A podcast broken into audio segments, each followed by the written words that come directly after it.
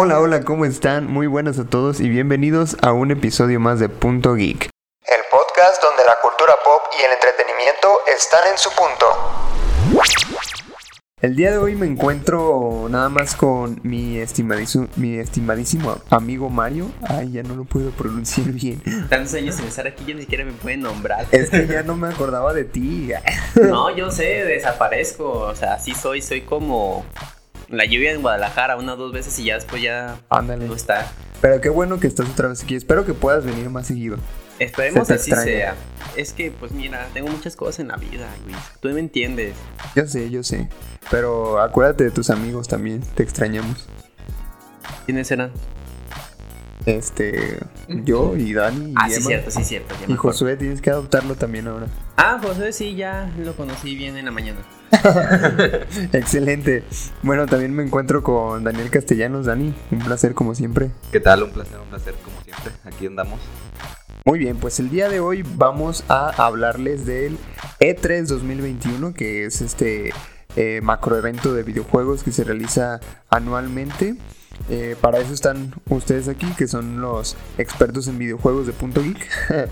Por eso este podcast está diseñado especialmente para ustedes, amigos. Entonces, ¿qué onda? ¿Cuáles novedades hay? No sé, ¿qué, qué, qué quieran comentar al respecto? Pues hay mucho que comentar con lo poquito que se ha mostrado. Realmente, pues. Sí, ¿verdad? Porque se supone que hoy también hay como De hecho, estamos en el día choncho, en el día bueno de la E3, donde presenta Xbox. Donde están como. Que ahora ya no solo es Xbox, es Xbox más Bethesda. Ya es puntitos en la conferencia, Ah, es entonces se pone fuerte el, el rollo. Pero. Pero ya hemos tenido alguna que otra cosita. Que pues fuimos empezando con el Summer Game Fest, ¿no? Uf, el fabuloso Summer Game Fest, que la verdad abrió muy bien, o bueno, me gustó, nada más y nada menos por, creo que, no sé yo si soy el único que comparte su opinión, por el poderosísimo Elder Ring. Ah, sí. Eh, gran forma de terminar la conferencia, ¿no? O sea, yo, yo creo que en cuanto dijo así como de, y ahora la- lo más fuerte del evento, ¿no? Lo más... Y fue como de, ok, ¿qué van a presentar? Y que metían Elden Ring y también que se ve.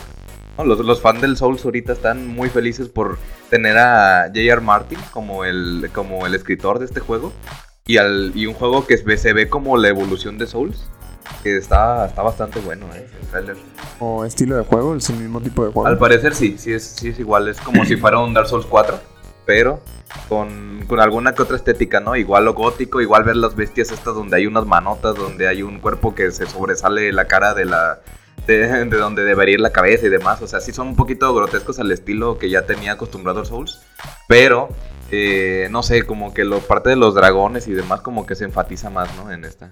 From Software siempre se ha mantenido en su esencia, desde la saga Souls, Dark Souls, eh, Sekiro, por ejemplo. Y es porque siempre Bloodborne. mantenido- Bloodborne, claro, claro, Bloodborne, no hay que olvidar tampoco ese. Siempre ha mantenido muchísimo la esencia Souls. Básicamente son Souls en ambientaciones diferentes, con estilos de juegos únicos. Y por ejemplo, algo que Muy difíciles. muy difíciles. Creo que es la principal característica de esos juegos. Que te frustran, te estresan y a la vez te divierten. Te voy a confesar algo. es- me, me da un poco de vergüenza confesarlo, pero yo empecé a jugar el Dark Souls 1. No pasé el tutorial, amigo. No pude. O sea, dije, esto es demasiado complicado. ¿Por qué la gente.? O sea, yo soy una persona simple, ¿sabes? ya aquí. Yo soy una persona simple. Yo cuando juego videojuegos es para relajarme, para divertirme. Por eso me encanta eh, Mario Kart, por eso me encanta Minecraft. Porque no son. Kirby, juegos bonitos. como Kirby, güey. Kirby es de mis juegos favoritos. O sea, por, eso, No. por eso juego FIFA. no, FIFA no lo juego. Es que mira, pod- podré ser una persona de sencillos simples, pero no tan simple, ¿sabes? No, no soy el FIFA. Josué sí juega FIFA. y se enoja porque pierde. Ay, como dices, ¿no? Al punto de que generara, que creara un género. O sea, ya cuando de repente ves, ¿no? Que el, el Dark Souls de las plataformas, el Dark Souls de todo, o sea, que ya es el Souls-like. Ya dices lo cabrón que está, ¿no? Yo también del Dark Souls 3 es el primero que probé, porque pues ahí estaba con un compa que me dijo, pruébalo. Aunque madriza. Y me dice, haz el tutorial, ¿no? Así como dices, chale, llevo 10 veces aquí ya muerto y yo no mames, no, no he hecho nada. Así pasa. De hecho, recomendación si quieren volver a la saga Souls, si quieren empezar por el más fácil es el 2. El 2 es el más sencillo de los tres que han sacado. De ahí váyanse al 1, eh, ya se van a acostumbrar un poquito más. Y al final el 3, porque el 3 es el más hijo de puta, porque realmente es un chingo de cosas, un chingo de voces y una velocidad de ataques muy cabrones que dices como, ¿qué pedo, güey? Yo estaba llegando a esa lloviendo putazos. Oye, ¿y tú, ¿y tú jugaste el Demon Souls? Ahora que se relanzó para el Play 5, que se ve bastante chingón. O sea, a pesar de que es un remaster, remake, no sé bien qué, cuál, en cuál de los dos entra, te ve muy perro y es de los juegos que mejor he visto en Play 5. Mira, no sé si lo dices por burlarte o por ignorancia, pero no tengo un Play 5. No, no, no, pero ese salió para Play 3. o sea, ese es, de los, es el primer Souls que hubo. Tampoco Ah, tengo no Play Souls. 3. Ah, bueno. O sea, no, Ay, no ya te preocupes, pero por favor. No me Ok. Chale, me Ay, disculpe. niño. Bien. Y creo que el otro que también es muy interesante es el Death Stranding, el Director Cut. Creo que es algo que nadie se esperaba, ni yo me esperaba. De que, oh Maya, ahora viene la edición de director. ¿Dónde caminas más? Yo pienso que sí. Yo pienso que aditamiento Es- caminadora. Es que se me hace bien extraño que saquen un corte del director cuando Kojima es el productor, el director, el escritor, casi casi también es el güey que ca- casi, casi él quería ser capturado en movimiento, ¿no? Pero tuvieron que meter un actor. Y ahora es el corte del director, güey, ¿qué dejaste fuera tú si tú eres el que hace todo? no, no supieron explicar ni bien que iban a agregar a como más contenido. Sí, pero ¿qué? No, o sea, más. Es que va a haber más, pero ¿qué va a haber? Pues, pues Col- más. Colaboración con Daddy Food, un pedo así, ¿no? Pues mira, con eso de que el juego, nomás nos decían, ¿qué va a ser? Pues es un juego único. Espérenlo, porque es especial. Que ni siquiera creo que Kojima sabía que lo que estaba haciendo ahora esa versión del director suena es como de, ¿sabes qué? Iba a sacar un DLC, pero se me sale más redutable sacar un nuevo juego en versión director. Es como de, Es que, ¿sabes qué es lo curioso? Que al principio, antes de que dijeran lo de, de Death Stranding, eh, sacaban como una... O sea, la forma en la que estaban presentándolo era como un homenaje a Metal Gear. Había algo como referencias ahí raras y fue como de, ah, va a sacar un nuevo juego. Y fue como, se me ocurre una grandiosa idea, pero mientras deja reciclo este. Y les va para Play 5 y ahí luego vemos qué pedo, ¿no? Pero yo, Ghibli, como que son tan amiguitos que siempre tiene que sacarlo. Siempre es como de, miren, Kojima, ¿no? Es como su, su, su premio. es su mascota. Es su mascota. Todo gordito, todo chiquito. Eh, todo chiquito. Entonces, pues sí, o sea, digo, si, si no lo probaron eh, en Play 4 y tienen un Play 5, no como nosotros, pues creo que está bien, ¿no? Para, sobre todo que es muy de nicho. Siento que es un juego que no es para cualquiera. O sea, a mí me tocó con amigo jugarlo un ratito y la neta me aburrió. No, no es para mí, no siento que. Pero las cinemáticas también chidas. Como película está muy bueno. Ahí se me hizo chida. Creo que es un juego para disfrutar el paisaje, realmente, para desestresarte, porque no creo que tenga mucho estrés el simplemente estar caminando yendo a un lado. Sí, es sí, como de- sí tiene algo de estrés, ¿eh? Porque sus mecánicas están medias raras de, de estar balanceando y que de repente cualquier cosita que se te caiga todo y tengas que. y ya pierdas puntos o a veces ya ni siquiera ¿Tienes completas la que- misión. ¿Tienes que entregar comida en Uber Eats o qué? Pues, ¿Caminando? yo sí me sentiría como si cuando trabajaba en Uber Eats, pero en vez de bicicleta caminando, entonces sería como, eh, un juego más. Pues sí, no sé, o sea, pero eh, eh, lo que yo digo es no sé quién querría, o sea, porque lo que comentaba mucha gente que veía en comentarios y demás en general era que es un juego que no, que una vez que ya lo pasaste no es como que lo quieras revisitar, ¿no? No es un crash, no es un juego en el que dices, ah, qué chido, tengo ganas de, ya lo pasaste y es como de ahí ya quedó, ¿no? Entonces como para revivirlo en Play 5 como que no me hace mucho sentido, pero pues bueno, igual, este, no sé si quieran comentar más de ese o hablamos de otro juego más que se presentó en el Game Fest. Pues yo, creo que, yo creo que hay mucho que abarcar, ¿no? Sí, hay mucho que abarcar como para clavarnos en un solo tema. Entonces creo vámonos, que. vámonos, dale. Vámonos de recio. Muy bien, entonces tenemos como siguiente Tiny Tinas Wonderland, que es el, el nuevo juego de Gearbox, de 2K Games, que es un spin-off individual de la saga Borderlands, que ya hace Ah, ratito que no teníamos algo de Borderlands. Borderland 3 ya salió, ¿no? Sí. Borderlands 3 sí ya salió, creo que fue. Fue el- 1, 2 y 3 y Presequel, ¿no? Son los que tenemos hasta ahorita. Y el Tales que salió El de me gusta muchísimo el dibujado de ese. Ese de ese Shell Shading que tiene ese tipo de animación como que no envejece. O sea, Ajá. igual si has visto Zelda Wind Waker, que Ajá. tiene como ese estilo de animación, ahorita lo ves después de 10 años y se ve muy bien. ¿Verdad? Muy O sea, se bonito. ve- No, como los juegos de 3D que sacas de acá del de la Nintendo 64 y demás, dices, no Ándale. mames, ese 3D sí se ve bien triste, bien feo ahorita. Sí. Pero esos no, el cel shading se ve muy bonito. Que es un estilo muy cara- caricaturesco, entonces no es como que pierda como realidad, porque nunca Ajá. manejaron el realismo, manejan ese Pero aparte de son juegos caricatura. largos, güey. y Eso está chido porque eh, es un juego bueno que aparte te da para entretenerte mucho tiempo. Muchísimo. Yo tengo el 2, no lo he pasado. También porque ya mi, mi computadora se calienta un montón. Así un chingo. Pero realmente es un juego muy interesante, muy entretenido. Porque es un RPG tan abierto, tan entretenido. Que no sabes lo que estás haciendo a ratos. Es como literalmente Ah, mira, un portal, o voy a meterme. Oh, mira, y soy en lugar de glaciar. Tenía que venir aquí. Ah, no son enemi- enemigos nivel alto. Ah, pues ni chales, aquí me lo chingo. El, hum- el humor que tienen, ¿no? El humor Ah, negro que tiene Borderlands es tan, es tan divertido, jugarlo. Los, los enemigos, las conversaciones. O sea, muchas veces los RPG fuertes, donde es mucha historia, mucho cargado, de repente como que te satura. Bueno, a mí me satura un poco, digo, ay, esquipear, ¿no? La historia. Pero aquí es tan divertido, güey, que parece que es un stand-up de los personajes cuando se presentan. Te cagan de risa. O sea, neta está muy chido su, su comedia. Pues de hecho, Tiny Tina por eso es tan entretenida, porque es una personaje tan. tan. Tan ella. Over the top. Sí, porque es una niña, creo que tiene 12 años, la cual tiene como esquizofrenia. Está loca la niña, literalmente, y es piromaniática. Y literalmente se le va un ojo. Así. Entonces, una niña eh, psicópata, porque imagínate vivir en un mundo donde, pues, es un planeta lleno de mercenarios y bandidos y que todos están locos, todos son psicópatas, te quieren matar y ser una niña de 12 años así. Y aparte, tratar de sobrevivir. O sea, la niña está bien. Eka, literalmente. Y es lo divertido porque de hecho hay un DLC donde ella te está contando una historia. Es una misión y dice, entonces los este, tripulantes iban en un barco y de repente llegó un dragón gigante, se empezó a matar y es como, ¿qué pedo? Y literalmente pues, sale el dragón y lo dice, no, no puedes jugar así, es demasiado peligroso. Oh, bueno, está bien. Bueno, entonces pasaron solamente cinco enemigos. Y luego, y un tipo con una sierra eléctrica y es como que, güey. Y ya con su DLC spin-off que promete ser como un shooter así muy loco, muy al estilo de ella, siento que va a ser como que jugar el mundo bajo su, Bajo su perspectiva, ¿eh? ajá, Así su, como. su perspectiva de Todo random.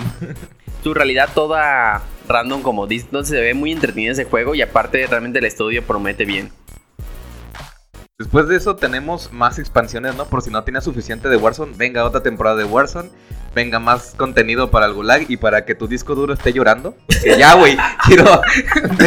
ya te chingaste entera, ya vámonos seguido, a ver qué más le metemos, ¿no? Entonces, está bastante ya chido. a como esos de los gringos que miden la capacidad en diferentes cosas medio raras, ahora tu disco duro va a tener tres Warzones de capacidad, ¿no? Ajá. Ándale. Va- Van a sacar su propio, su propio disco duro brandeado, ¿no? Así de Warzone, así en las letras, ¿no? Pues esto es explosivo para tu juego, ¿no? Entonces, es que está cabrón. Primero, yo lo vi hace poco en Launcher y dice 89 gigas, pero un amigo que me invitó ya me mandó captura y tiene 260 gigas de ese juego de PC. Entonces sí es como de, no mames, ya se llegó un cuarto de todo mi almacenamiento. No manches, me imagino como que, oye, ¿y esos discos duros externos de qué son? Ah, son de mi Warzone. Ah, ok. Una caja entera, ¿no? Como los, los vatos que tienen cajas de VHS, así pero con discos duros. ¿Sabes mi Warzone? Mira, aquí tengo la actualización 1, la 2, la 3, la 4, expansión, eh, ajuste, parche, agrega armas. Ese no me acuerdo por qué lo metieron, porque no cambió nada, pero... El, el- el pero par- también el lo parche día uno, ¿no? Así el disco acá arriba. ajá. Ah, ok, está bien, este... ¿Y, y esa en otra caja? No, pues también son del Call of Duty. Ah, no, pues, este... Adiós.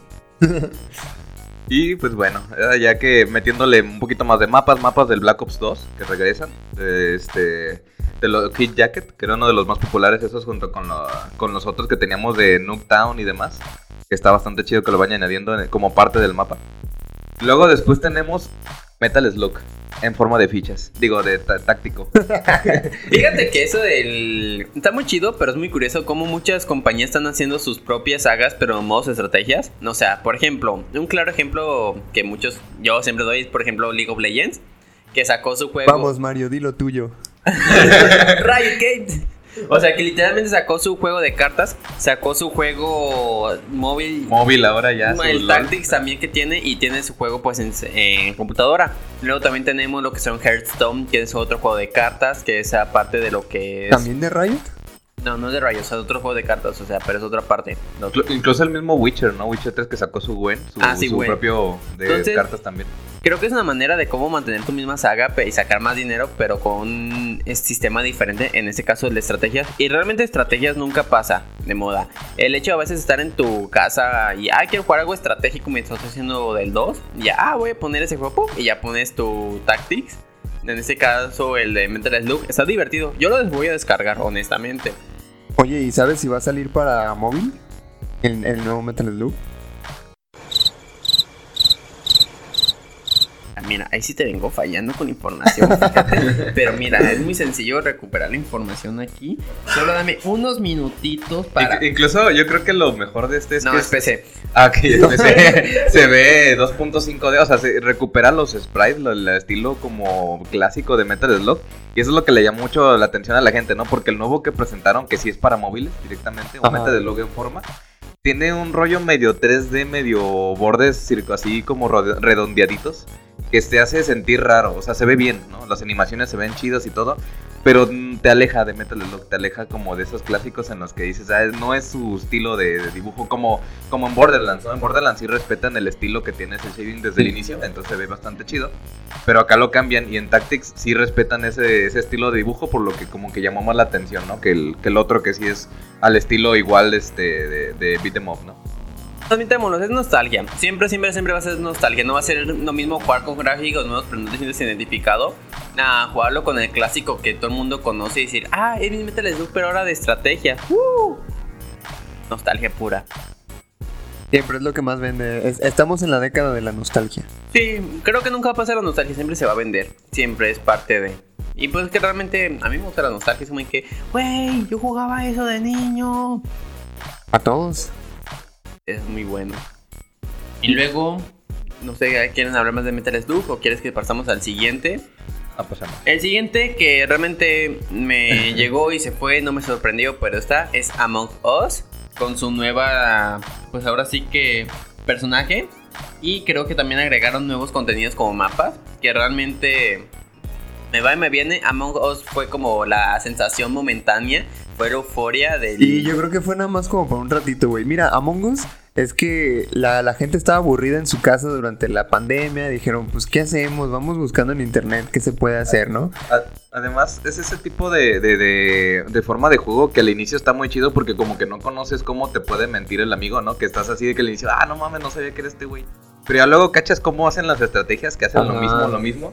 Y dices, ya, güey, ya, o sea, ya, no- ya sabemos quién va a ser el siguiente, Aparte que en la hay- que hablan. Aparte que hay juegos con la misma temática que están más chidos. O sea, yo vi un, un directo de Auronplay que saca un juego tipo Among Us, pero está mucho más chido. Incluso él mismo dice, ¿quién te conoce Among Us? De hecho, lo único que sé es que es divertido en Among Us que he visto y me entretienes cuando juegan es un juego de realidad virtual.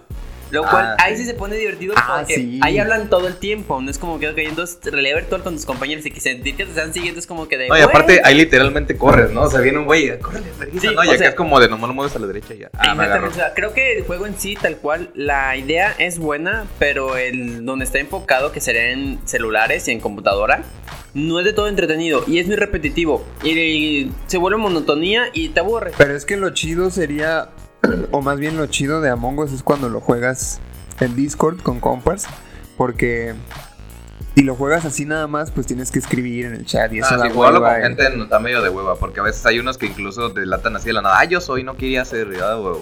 O empiezan a sabotear la partida, es como de, no, como que no O, lo hacen o tan como chido. no, o como no les toca hacer el, el traidor, se salen. Ah, sí, Sí. sí. Eh, no se presta mucho con, para jugar con gente extraña. Pues fíjate verdad. que le juego con amigos y sí es divertido las primeras 3, 4 partidas, pero después como que de... Como que cambian de juego, ¿no? Bueno, Sí, ya, vámonos que- a otra cosa. Sí, güey, qué Pero aparte creo que es- está más chido si juegan de muchas personas, porque si son 3, 4... Ah, no, sí, tienen Sí. que ser por lo menos unos 8 o 10 para que se ponga perro. Entretenido. Pero yo, bueno, por mi parte siempre digo lo mismo, se vuelve repetitivo. No es como que un juego que sientes la variedad, sientes la velocidad. Es como dices, se vuelve repetitivo y es como que ah, me toca ser, por ejemplo, ser tripulante es aburrido porque te pueden tocar de 10 partidas a las 10 ser tripulante y ser como que de, güey, qué hueva, pinches tareas pendejas. pues sí. Mi opinión personal. Pero cada quien, ¿no? cada quien. Al final. Pero yo respeto. Yo, pero yo yo respeto. te gusta. Ah, Pero ¿quién juega. somos para juzgar? Así es, entonces tú quieres jugar, juega. Digo, yo juego League of Legends hasta la fecha y no es como que digas, wow, el juego del año, uh. ¿Quién? Y bueno, pues siguiendo la misma línea, Amazon presenta en la querida sección de juegos que consumen tu vida un MMO propio de RPG de llamado Lost Ark, que recuerda mucho el, est- el estilo como de- del juego y demás como un poco a Diablo, ¿no? En su, su estética general. No sé, la verdad yo, yo, yo huyo un poquito de los MMO porque siento que como que ahí me la voy a pasar todo el día diciendo que voy a viciar porque se ve bien. Se ve bastante bien en gráfico y todo y digo, no, no sé, por mi salud mental como que debería huir de esto. Honestamente, esos juegos sí llegan a ser muy adictivos y llegan a un punto donde pierdes tu realidad y quieres que ese juego sea tu verdadera realidad. Y tu realidad actual quieres que sea el juego que solo lo tengas a ratos. Entonces sí son peligrosos, adictivos Ah, wow. a lo WoW. Pero sí son bien llevados. Porque hay otros juegos MMORPG que la verdad tienden a aburrir un poco. O creo que uno de los peligros es cuando saturan de contenido, de información y de cosas. Un claro ejemplo que a mí me estresó es Black Desert. La neta, ese Ah. juego tiene tantas cosas que no sabes ni qué hacer. Y lo primero que hago fue desinstalar, reembolso. Sí, es, es de esas interfaces que te saturan tanto que no, o sea, literal tienes alertas en todos lados, porque yo también lo abrí como 20 minutos y fui como de, güey, ¿qué hago, no? ¿A dónde me voy? ¿Qué me muevo? Y sí, o sea, literal fue como de, ay, chale, bye. Sí, sí, No sí. sé. Agarrar, reembolso y déjame pongo jugar Skyrim. Voy a jugar LOL otra vez. No, Skyrim, porque están en, en, en Sand Mod de RPG. Me voy a hacer mis diarias en Genshin, ¿no? Mejor. Para seguir loteando. Pero pues sí, ¿no? O sea, un MMO que se ve bien, de- decente, no, no destaca demasiado. Y Lo que sí hay que decir es que es de Amazon. Y realmente es, es sorprendente que Amazon haya llegado a los E3 como que, watchen, yo también puedo competir. Mames, pues si yo tuviera no todo el dinero del mundo también podría, güey. Pues es de los pocos que presenta, ¿no? Porque al final de cuentas hay que decir que este es su show, ¿no? O sea, Summer Game Face es como medio patrocinado por Amazon. Entre Geoff Keighley y Amazon. Entonces, técnicamente es como de, ah, mira, sacó un juego de, no sé, creo que los demás no son suyos. Entonces, técnicamente es ese. Pero, pero, pero supo destacar, supo destacar. Ah, y sí. todos los juegos que anunciaron en Summer Game Fest ya están en preventa y ya están listos en Amazon, que es lo que recalcaban al final de todo. Ya lo pueden comprar si quieren, ¿no? Ya Ah, sí, pues es que es la manera de que Entonces, siempre de promocionarse a sí mismos. Amazon. Independientemente, recuerden que lo nuestro principal es vender. Compren en nuestra plataforma. Yo tengo Amazon y sí funciona. pues sí. de hecho, Tenemos. No sé por qué cuando dijiste eso me imaginé la canción de la Unión Sovi- Soviética. Ándale. Tenemos. El, el meme de, de Box Bunny. Sí, ándale. traído de la de No reparen gastos, tenemos ahora la segunda entrega de Jurassic World Evolution. Que este juego como del tipo Su Tycoon o de esos en los que haces tu propio parque, en los que haces tu propio zoológico y demás. Que el uno se me hace bien, pero siento como que estaba muy vacío, como que le faltaba carnita, ¿sabes? Como que... Dinosaurios. le fal- Sí, literal, le faltaban dinosaurios, le faltaban estructuras. O sea, como que la idea estaba chida, hacer que se haga un desmadre con tu propio eh, Jurassic World. Pero como que no sé, ¿no? Y esta entrega se ve un poquito mejor, se ve, se ve más chida. Y creo que el lanzamiento se junta como con una nueva como mini spin-off entrega que van a hacer, no estoy seguro qué viene siendo. Pero decían que se iba a lanzar junto con algún contenido de Jurassic World también. No, también tengo que ver con lo de la película que es a punto, pronto de estrenar, creo. O al menos sacar los trailers. Entonces, al final de cuentas, En junio del próximo año. no, no está tan perdido. Entonces, eh, no me sorprendería que sería una manera de, oh, quiero también saber más de nuestra nueva película, cómpranos. Puede ser. ¿Va a estar conectado con la, con la película y la serie? No creo, ¿verdad? No lo sé, es que ahora sí que no sé qué edad tengan. Es que este no, o sea, ¿hablas del juego? Que- no, no creo. O sea, este en general es como de estrategia y ya de crear tu partido. O sea, no Pero creo que no tenga me- historia. Pero mejor que metan un spin-off acerca de las películas o algo así como para... Hubo, ah, hubo un juego que no sé si lo vieron, lo jugaron o lo conocieron de Telltale Games de Jurassic Park. que Que a mí se me hizo bien, o sea, estaba chido. Pero como que nadie le importó, pasó como ahí debajo Está del agua. entretenido, yo tenía en el Xbox en el 360 y la verdad está muy entretenido el juego. Las decisiones y todo estaba como que. Fíjate, ese juego de Jurassic Park que más lo he sentido como Jurassic Park que son los otros juegos De. Jurassic Park. Sentía más esa como que esa aparición de, güey, me está apareciendo un tiranosaurio Rex, toma decisiones rápidas. ah, jugar como por ejemplo Turok y agarrarte con un arco y dispararle a un tiranosaurio. Es que Turok es lo más cercano a un juego de Jurassic Sí, Park o sea, que tenemos. Turok o sea, es no, Jurassic Park y es más acercado después del Telltale Game a todos los juegos de Jurassic Park que dices, esto no es Jurassic Park, solo tiene el título de Jurassic Park. Pues sí. Y, y como decía hace rato, ¿no? Al inicio empezamos con Elden Ring, que ese es el final de la conferencia del Summer Game Fest. Y en general, ahí hubo algo que, o sea, es- este sí me lo vi directo completo y sí hubo partes en las que me aburrí un chingo porque ponían bandas a cantar y luego que traemos a, a este, a Don Pollos, ¿no? A este señor de, de ¿cómo se llama este actor? De Breaking Bad. En que Giancarlo Esposito. Que está bien, pero es como de vamos a oírlos hablar durante media hora, a ver qué pasa, y no presentaban nada. Entonces, siento que todo lo que presentaron, en cuestión de que eran dos horas el show, pudo ser que caber perfectamente en una hora. Pero pues al final de cuentas estuvo bien, ¿no? Para hacer su primero o segundo, creo, segundo Game Fest, Game Fest que tienen. pues, bastante decente en cuanto a exclusivos. Pues es show, es puro espectáculo, es todo eso, también para generar visitas. Pero creo que cerró muy bien con el poderosísimo The Ring, la verdad. Yo vi el tráiler, yo lo volví a ver y lo sigo viendo y la verdad digo, ese juego es la gloria pura de From Software. Creo que supieron llevar muy bien la evolución de este juego y fue hermoso. Y no me puedo imaginar los hermosos soundtrack de cada voz que te van a presentar. Y los hermosos soundtrack. No, y es que creo que aparte aquí va a ser mundo abierto con estilo Sekiro. O sea, no va a ser tan lineal como Dark Souls. Sino que quiere ser como que súbete en tu caballito y explora, güey. Explórale y mata. Sí, de hecho re- recalcaron mucho el hecho de tener un caballo, ¿no? Porque incluso saltabas con el caballo hacia los enemigos y todo. O sea, sí era como parte de la mecánica, del movimiento. Entonces, no sé, si era como caballerizas también así y todo. Se veía bastante bien y, y creo que lo malo es que, ¿sabes qué, qué es el problema de los E3 y este último? Las filtraciones. Que ya se habían filtrado dos trailers de, de, de este juego, del Elden Ring, entonces todos estaban como de, ah, bueno, ya por fin lo presentaron, pero pues como que ya sabías, ¿no? Igual que le pasa siempre a Ubisoft, que ahorita hablaremos de Ubisoft. Ubisoft, vamos por ti. Ubisoft, vamos viendo. a ver.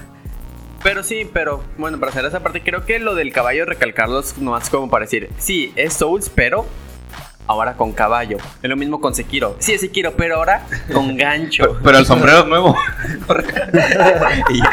Ándale, y o lo que pasa en con, por ejemplo, con Bloodborne, sí, es Souls, pero con escopeta. Pero es de otro color. Pues es que Bloodborne lo que más destacaba yo creo que era le, le imprimió un poquito más de velocidad, ¿no? Como ahora en los audios de WhatsApp que le pones 1.5, te hacía un poquito más rápido toda la fluidez del combate, entonces se me hacía como que a mí me gustaba más el tipo de Bloodborne que Dark Souls como tal. Es que Bloodborne es más velocidad porque no te puedes realmente como cubrir. Tienes solamente que pelear, entonces en ese caso sí es más complicado.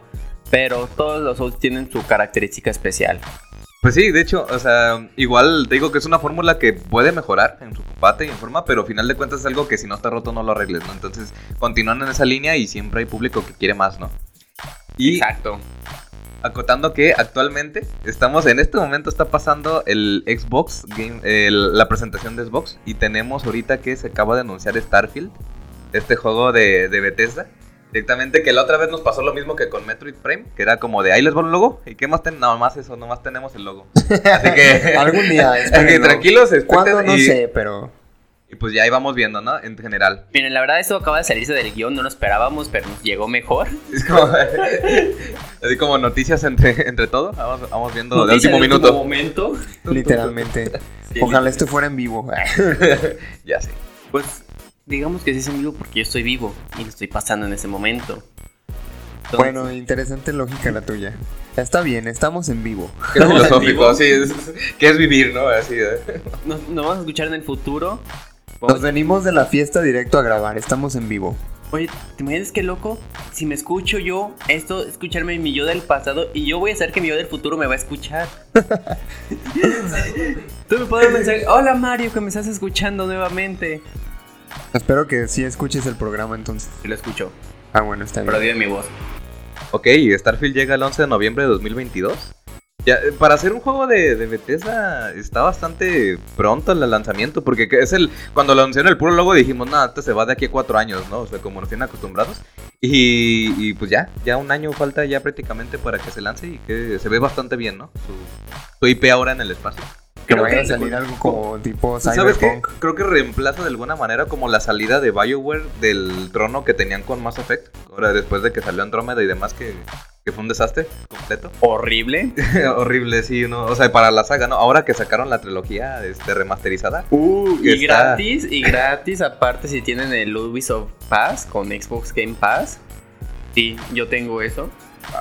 eh, Ubisoft Pass. Yo nomás veía el de EA Play ya, que es el que sí he jugado últimamente con, con Game Pass. Ubisoft tiene su plataforma y actualmente tiene muchísimos juegos gratis. Eh, de hecho, por ejemplo, tengo también los que son todos los...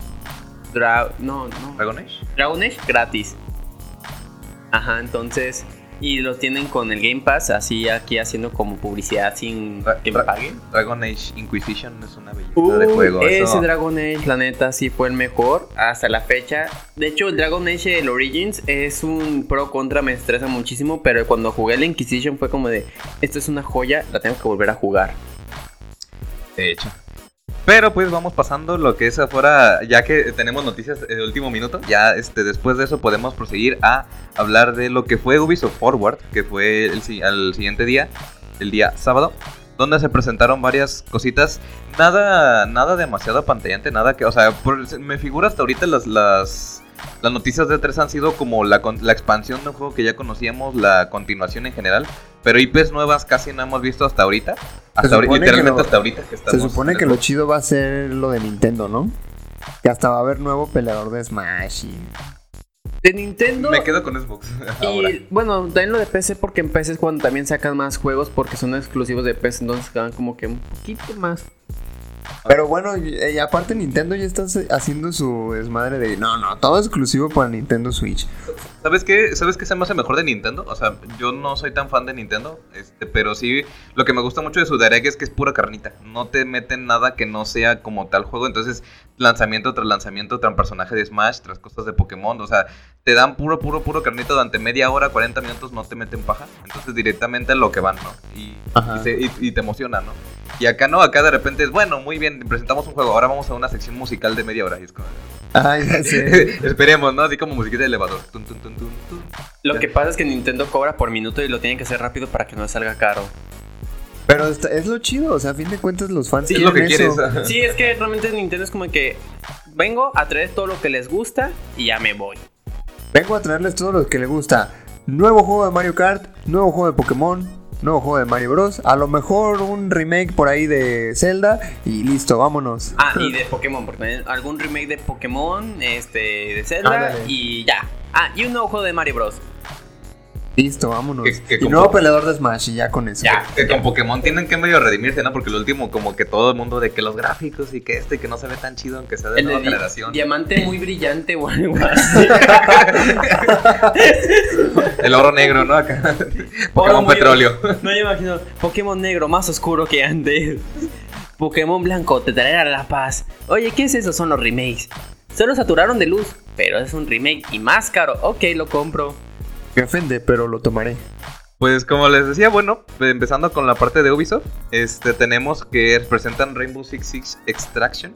Que es, mantiene esto mismo de Rainbow, en general, cooperativo con tus amiguitos y todo, destruyendo paredes y demás. Que está bastante chido que en la escena competitiva cómo, cómo creció, ¿no? Al inicio como que no lo quería la gente y después que empieza a ser algo, un grande de los esports. Y ahora trayendo, ¿no? Este, fueron los aliens, ¿no? Así como el meme de History, aliens, donde nos meten directamente en donde vamos a atacar una amenaza alienígena en general, pero manteniendo la misma estrategia táctica. Entonces es cooperativo, pero ya no es enfocado a esports, ya es un poquito más a historia. Entonces no sé cómo vean ese, esa parte de Rainbow Six. Que al inicio se iba a llamar Quarantine, pero obviamente por cuestiones sensibles, pues quitamos la cuarentena de medio. No, Hay que no, eliminar la cuarentena de la vida. Creo que esto no funciona, cambiemos de nombre mejor. Se iba a llamar COVID, pero Hace tres años, ¿no? Pero como que nos dijeron que no, por unas cuestiones legales. que Pequeñas, siempre no, que pequeñas siempre no. siempre no. Que la gente le traiga traumas, ¿no? Como, i- iba a empezar el juego con un chino comiendo un murciélago, pero mejor dijeron, no, ¿sabes Pero mi, mi abogado me dijo que no, no me explicó bien la razón, solo me dijo que no lo haga. Y ok, no lo hicimos.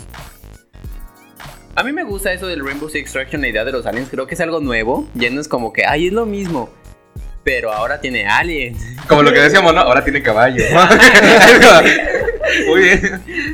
Sí, pues aprovechando su fórmula e incluso su misma estructura, ¿no? Como que assets y demás que ya tenían de Rainbow Six es como de, pues es un, como una expansión standalone, como no sé, como un nuevo juego, pero usamos lo mismo, entonces por eso, a pesar del COVID, pudieron sacarlo rápido, este, entonces se ve bastante bien. Sí, están en su casa trabajando, ¿verdad? Oye, ¿qué estás haciendo? Nada, pues ponte a trabajar. Es un pedo, ¿no? El No puedes salir porque, de casa, ¿verdad? No, ah, órale. porque al final de cuentas cuando trabajas con gente en el escritorio de un lado y todo, puedes llegar y darle el sopa y, hey, no, eso no, puedes regañar y cuando estás a distancia como que, sobre todo cuando estás programando, es un desmadre, entonces, no sé. Pero creo que ya no se preocupe. Hoy tiene bug. Ah, es, bu es Ubisoft. Ah, no, Nos cerramos tres meses de checar si está bien el juego, lánzalo. De hecho, es a propósito. Es para Sí, que ya- los, los fans se acostumbren. Es es como un artista que tiene su firma. Ubisoft usa bug. Es como que, oye, ¿por qué estás atravesando las paredes? Es de Ubisoft. Ah, claro, claro. Su firma, su firma. Claro, claro. Entonces sí, es normal. Es parte de ello. Y, y bueno, después de esto como tal, Ubisoft nos presenta este reviviendo los juegos clasiquitos de, de- de música en general. Tenemos Rocksmith más Plus, el, el regreso de los juegos musicales. Que podemos decir que es como, ya sabemos, ¿no? Cuando dices Ubisoft, su franquicia, queramos o no, la más popular es Just Dance.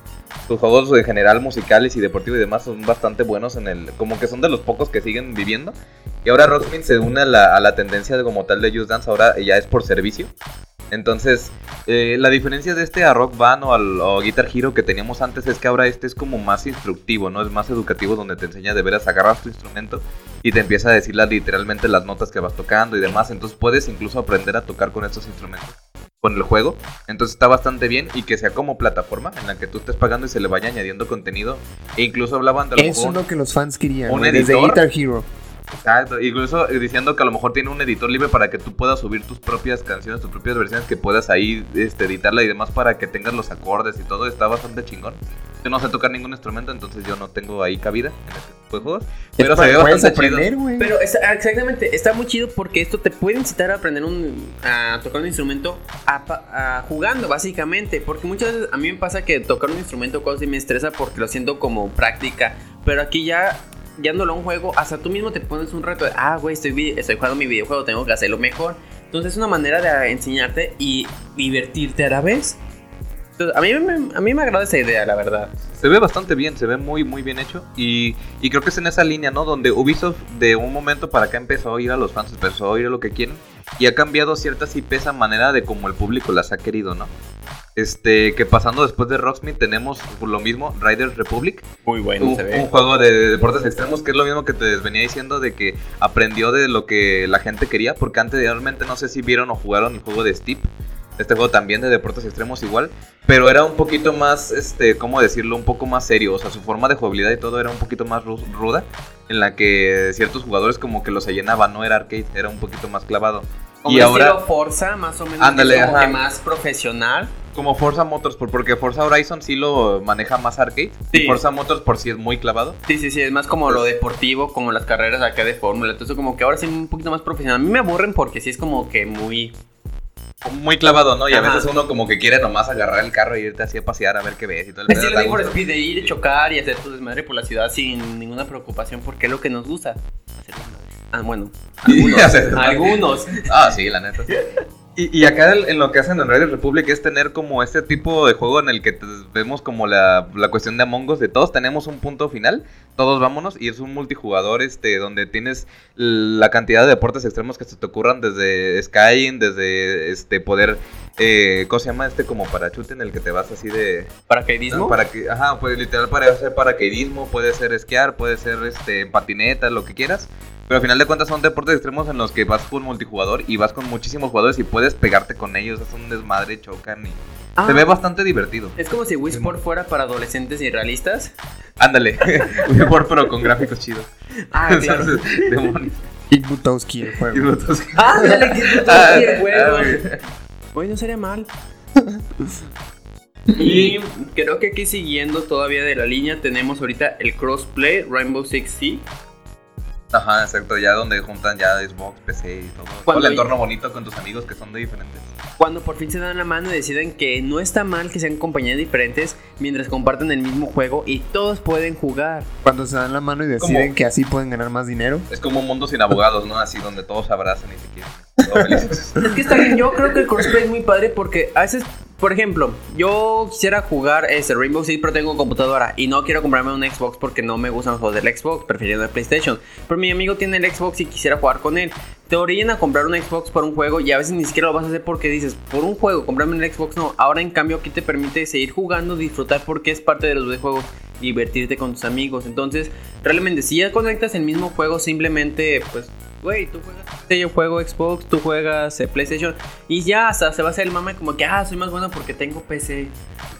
No, y ahora con el desmadre que es ahorita las consolas, ¿no? Que son juegos intergeneracionales donde es mi compa que juega en Xbox One, mi compa que juega en Series X, en, PC en Play 5, en Play 4, en Switch. en-. O sea, hay tantas consolas que está muy cabrón estar en el mismo entorno. Entonces, Exactamente. el Yo sigo, yo sigo jugando en Game Boy. y mi Play 2, ¿qué pedo? Yo tengo emuladores.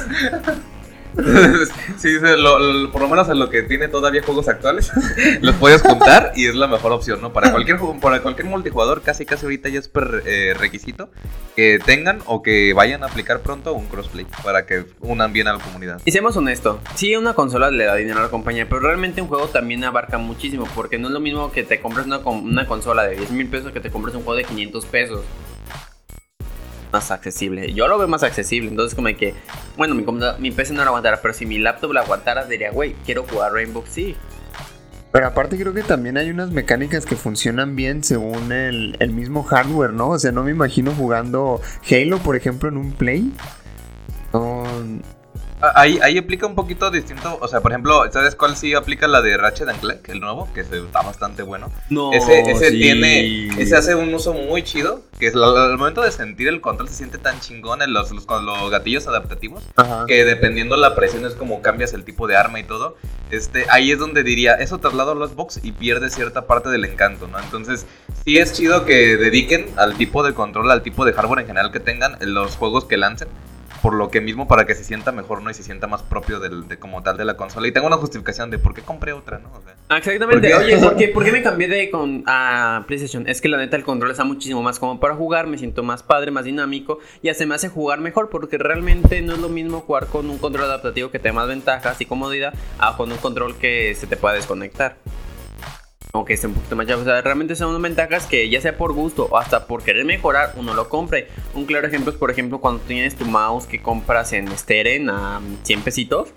que te compres un este un mouse de los Talon, por ejemplo, que tiene hasta ya teclados aquí incluidos y mayor control de movimiento. por Logitech? No, ojalá, pero yo estoy muy enojado con los mouse que compro y, le echo la culpa a los mouse porque no quiero echarme la culpa de mis malas decisiones. Pero ya van tres que compro en dos meses que se me chingan, güey. ¿Qué les hace? es que yo no sé comprar mouse. Yo me acabo de comprar uno hace poquito en... ¿Dónde lo compré? Se llama esa tienda de... Vende mochilas y todo eso también. Perfect Choice. Perfect Choice. Ándale, tú sí sabes. Y me compré, me acabo de comprar un mouse. A los tres días ya no funcionaba. Tuve que abrirlo y soldar un cable. Ah, a mí, a mí me pasó eso con el último mouse que compré y fue súper frustrante, güey, porque justo en el momento en el que lo quería usar para jugar Minecraft, se me chingó. Yo estaba jugando SimCity y es como jugar SimCity con el mouse y se me chingó. Yo como, ¿por qué no puedo mover mi edificio del lugar? O sea, ¿tienes idea de lo complicado que es jugar Minecraft con el pinche mousepad de una laptop? sí, yo jugaba juegas, juegas, como niño que empieza a ver un FPS, ¿no? Como miro para arriba, camino, ándale, para ándale, Así estaba, güey. curioso. Yo jugaba también League of Legends con mousepad. No, este vato está más hardcore. Así está bien enfermo. Estás enfermo, Bruce Wayne. Ya sé, la verdad está muy complicado. Entonces sí, yo pienso que el control y el mouse sí también hace el jugador. Entonces yo estoy seguro que si juego contra Josué me va a ganar porque tengo un mouse pero si yo tengo uno de Logitech que me costó 100 pesos y es inalámbrico, pero que a veces el cursor se mueve a otro lado. Fíjate que eso, eso como, o sea, por lo menos yo compré uno que es el, me parece que el 509, el Logitech, que a mí, a mí se me hizo muy chido, fue una versión un poquito, pero ya tiene de que te dan garantía hasta de 10 años. Y la neta, de como dices, de estar comprando uno y otro y otro, a comprar uno chido, creo que vale más la pena, ¿no? Entonces... Pero hay gente que no tiene 100 pesitos para un mouse, ¿sí? crédito en Coppel, ¿no? Con tu semanalita. un mouse de 100 pesos a crédito. 5 varos a la semana. Terminas, terminas pagando 5 mil pesos por un mouse. ¿Experiencia? Con las semanas. ¿Eh? Experiencia. Y pues bueno, en el mismo marco, como decía hace rato, llevamos Just Dance 2022, que yo tengo, hay una que se llama Just Dance Now, que es su versión en plataforma en línea, que la neta sí se me hace como que la mejor opción. Este, porque ahí le van añadiendo, ¿no? Y pagas tu mensualidad. Yo la he pagado este en el celular y te cuesta 90 varos al mes. Y puedes, este, ahí todos los dispositivos que quieras y demás. Entonces me hace mejor esto que seguir sacando un juego anual, donde pues te están dando cierta cantidad de canciones y se quedó ahí. Entonces, pues no sé, ¿no? O sea, Just siempre no, nunca falta, ¿no? En un Ubisoft Forward, es de huevo, es como su, su FIFA. Entonces, tiene que sacarlo, ¿no? Así como va. Y algo que yo creía era que iban a anunciar, al menos el logo o alguna cosa así de una nueva Assassin's Creed, pero no. Continúan con Assassin's Creed Valhalla, sacándole más contenido. Y lo mejor de todo, ¿no? Para que no se prenda la gente de malditas loot boxes y malditas expansiones, ¿no? El contenido que van a sacar es gratis. Entonces, está bastante chido para todos los jugadores que tengan ahorita el Valhalla, que el jueguito de vikingos más chido que he jugado en mucho tiempo. Creo, creo que Ubisoft se ha sabido redimir con la saga de Assassin's Creed, porque realmente la explotaron de manera horrible. O sea, mal es mal. Sí, sí, explotaron peor que esos niños en los shows de talentos americanos. Güey, es que, es que Assassin's Creed se volvió como, como Fate, güey. En anime, Fate. Sí, no ándale, manches. era lo mismo. Y ya ni siquiera iba. Pero creo que el Valhalla es un juego que yo no lo veo como. una- no, aparte que no lleva el título, no, para mí no es un Assassin's Creed, es un juego de vikingos. De putados. Porque meten unas cosas como siempre. chingón. Saga. Sí, por El ejemplo, el juego. martillo de Thor, la lanza de Gungir y todo eso que tienes que ir encontrando. Que está muy chingón. Y el hecho de que saque una expansión gratis. dices, Ojito que está Halo Infinite en vivo, ¿eh? Uy, no mames, ¿sabes? Uy, Maldita sea. Papá, Bueno. entramos a cortes comerciales. Mientras metemos un comercial. Plátano Chiapas, a 2.40 el gil. Muy bien, pues creo que ahora nos toca hablar un poco de, de Xbox. Más a fondo que bueno, este mismo domingo fue su conferencia. Y empezamos fuerte, ¿no? O sea, en algunas conferencias suelen dejar los platillos fuertes para el final, para tener una conclusión buena. En este caso tenemos como inicio Starfield. Este juego de Bethesda, que por fin anteriormente en otros E3 habíamos visto un logo solamente, pero en esta ocasión ya por fin vemos contenido directamente de cinemático, de lo que será, y nos dan fecha de salida, el 11 de noviembre de 2022. ¿Cómo ven este juego, al menos lo que poquito que se mostró? Honestamente me gusta mucho y más por lo mencionado que va a ser una especie de Skyrim en el espacio. Eso me emociona porque yo soy amante de Skyrim. Creo que es un juego que nunca pasa de moda por parte de Bethesda. Y ahora que sea de ciencia ficción va a ser como...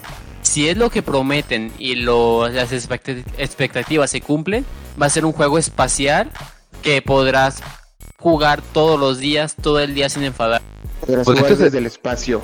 Se ve un poco como Outer Worlds, ¿no? O sea, como este juego que habían sacado antes los mismos que antes eran de Bethesda, que hicieron Fallout New Vegas. Y que ahora también vamos a hablar más adelante de qué presentan ellos este actualmente. Pero se ve bastante bien, se ve muy fuerte. La, y aparte teniendo la hora como exclusiva, ¿no? Exclusiva de, de Xbox y directamente a Game Pass día 1. Entonces, es creo que la carta más fuerte que tiene Bethesda ahorita, Starfield. De ahí, Por cierto, Bethesda se disculpó públicamente con los jugadores de PlayStation. Ah, sí, de hecho, ah, sí. Eh, que disculparan por la exclusividad, pero que iba a permitirles hacer un mejor juego que estuviera en menos plataformas. Entonces era como, sorry, not sorry. Así Pero, que, pues, ya que. pero ya la tendencia ahorita es que duren un tiempo en exclusivos y después ya se, se abran para todos, ¿no? Para jalar dinero ya después. En este caso creo que no, ¿eh? Este sí es ¿No? exclusiva permanente porque la otra entra como exclusiva temporal y así son juegos como Avengers o algún otro que se ha lanzado así como incluso fue Tomb Raider, los primeros dos Tomb Raider eran exclusiva temporal de PlayStation y después pasó ya a Xbox al después de un año. Como ahorita lo que pasa con Final Fantasy VII Remake, sigue siendo exclusiva temporal de PlayStation. Entonces, al parecer lo que dijeron, no, esta es permanente, se queda en Xbox. Entonces, Qué es- vintage. Pues mira, dicen que con dinero baila el perro, entonces no me sorprendería que en unos cuantos años o meses lo terminen pasando, sacando para PlayStation, pero a lo mejor con un poquito menos de eh, contenido que el que tiene Xbox. Pues al final de cuentas Xbox no suele ser muy celoso con sus IP, ¿no? O sea, tanto así que vemos Minecraft en todos lados, ¿no? A pesar de que lo compró ya hace un buen tiempo. Entonces, pues creo que no debe haber tanta bronca. Y pues de la mano también nos viene trayendo Stalker 2. Este juego que la verdad de, a- hay que decirlo, en los comentarios normalmente decían es como, o sea, es un metro nuevo. Pues se ve muy metro. Pero en sí, Metro, eh, Metro fue inspirado por Stalker 1.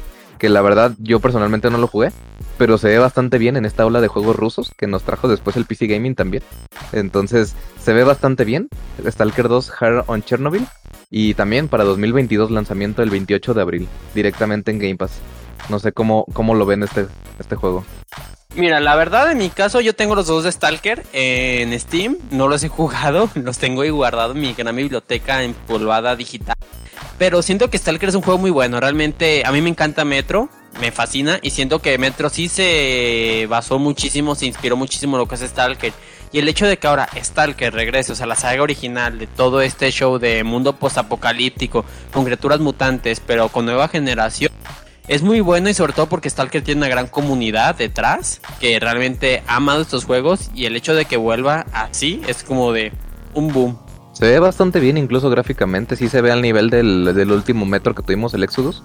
Entonces, Está, se ve bastante interesante. Algo que hay que mencionar también es que no solamente eh, el, su Game Pass Ultimate no está apuntando solamente a las consolas de Xbox y a PC, sino que también este viene el lanzamiento eh, directamente señalado a Xbox Cloud Gaming, donde apuntan a también que juegues desde tu celular este, conectando tu control de Xbox o cualquier control con Bluetooth y directamente jugarlo en tu celular con la suscripción. Entonces ya se ve algo fuerte, ¿no? O sea, ese streaming de juegos directamente que al parecer va a estar muy estable aquí en México también.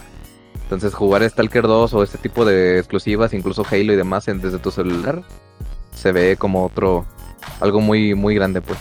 Ya era hora. Sí, sí, ya, ya era hora, por fin. Y si los rumores son ciertos, quién sabe hasta uno lo puede jugar en Nintendo Switch. También, también, es, es- es a donde yo creo que apuntan los rumores, ya ves que ahorita están en un caso con, con Nintendo y Microsoft y demás, en donde revel, así medio liquieron el hecho de que la posible llegada de un Game Pass a, Switch, si aprovechan la parte de la nube, ¿no? Que, este, que tiene Xbox, eh, Xcloud, Xcloud como tal, y lo meten a Switch, ya no necesitan de la potencia del Switch, necesitan solamente de su streaming, entonces creo que sería una posibilidad que metieran eso a, a Switch. Entonces, sí podría ser, la verdad. Sí, después de eso tenemos el Left 4 Dead 2, que ya hemos visto por todos lados, que bueno, el Left 4 Dead 3, que llamado Back for Blood. este sus- que se ve se ve bastante fuerte, otra vez recalcan la parte de las oleadas y se ve eh, es que es el mismo estilo de Left 4 Dead, o sea, no hay no hay de que inspiración esto es Left 4 Dead 3, que no quiso hacer Val porque Val no sabe contar hasta 3. Entonces llega también Game Pass día 1. A que otra. y 27 de los 32 títulos que presentaron van para Game Pass día 1. Entonces, wow, que. Está muy fuerte su, su oferta directamente 27 como de los servicio. 31. Sí, o sea, literalmente hay unos cuatro ahí que son third party que no se llegan a Game Pass todavía, al menos en anunciado. Porque puede que ahí, como dice Mario, con dinerito, al rato todos, todos vamos a Game Pass, ¿no? Oh, qué buena, Entonces- eh, qué buena. Qué buena, tío. Oye, joder. No, no sé si ustedes habrán jugado ahora Joscos, los anteriores Joscos, que es un desmadre bien divertido de explosiones y, y cosas bien bizarras junto con nombres latinos mal hechos, así como Juan Rico y así de asaltando por todos lados. esos, esos, esos muchachos de Avalanche Studios que la neta hacen tramas muy divertidas y muy explosivas. En cuanto a su mundo abierto, los hacen muy chidos.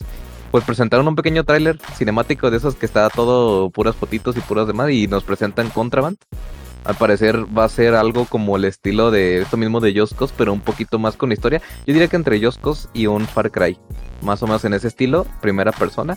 Y sí, literalmente tenemos un logo, nada más. Así que no hay ahorita todavía fecha ni nada. No Bueno, vemos por algo se mucho, pero empieza. vemos algo. Pero vemos algo, ¿no? Aplicamos la Metroid Prime 4. Ahí está el logo. Siento como de que, oye, no, está, no terminamos el juego para la E3. No hay pedo, saca el logo. Mé- Métele hype para que vean que está chido. Hay que copiarles a esos, a los del Cyberpunk. Saca un logo, hypea un poquito y no menciones nada más.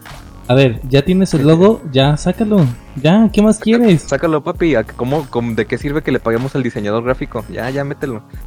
El señor no sabe siquiera si va a ser para celular o para consola. Tú sácalo. Ellos solitos dicen que va a ser el juego. Tú Nada más muéstralo y deja que los fans hagan las especulaciones. Al cabo no saben hacer teorías, ¿no? Ya sacamos ideas. Después De ahí sacamos viene- idea. Ahí sacamos ideas. Después nos viene un crossover que, no sé, yo el penot no lo había pensado, pero ahora lo necesito, ahora que lo anuncian. De, para Sea of Thieves llega un, un crossover con Piratas del Caribe, ¿no? Que, o sea, era totalmente, hacía sentido. Desde que uno juega Sea of Thieves te recuerda a Piratas del Caribe, pero pues, la verdad yo no creía que podría llegar este, esta expansión, este... Con lore y todo, o sea, literal va a haber historia de Piratas del Caribe aquí exclusiva que es canon como tal en las misiones y demás. O sea, no solo son skins, va a haber misiones integradas, va a haber personajes, va a haber todo. Y llega directamente gratuito y con Game Pass, obviamente, también. Entonces, ¿cómo ven este contenido gratuito que sacan para Sea of Thieves? Siento que es la manera de rescatar el juego porque está des- desapareciendo y es una manera inteligente metiendo un contenido con un personaje que todo el mundo conoce y que es Jack Sparrow, eh, Jack Spárrago.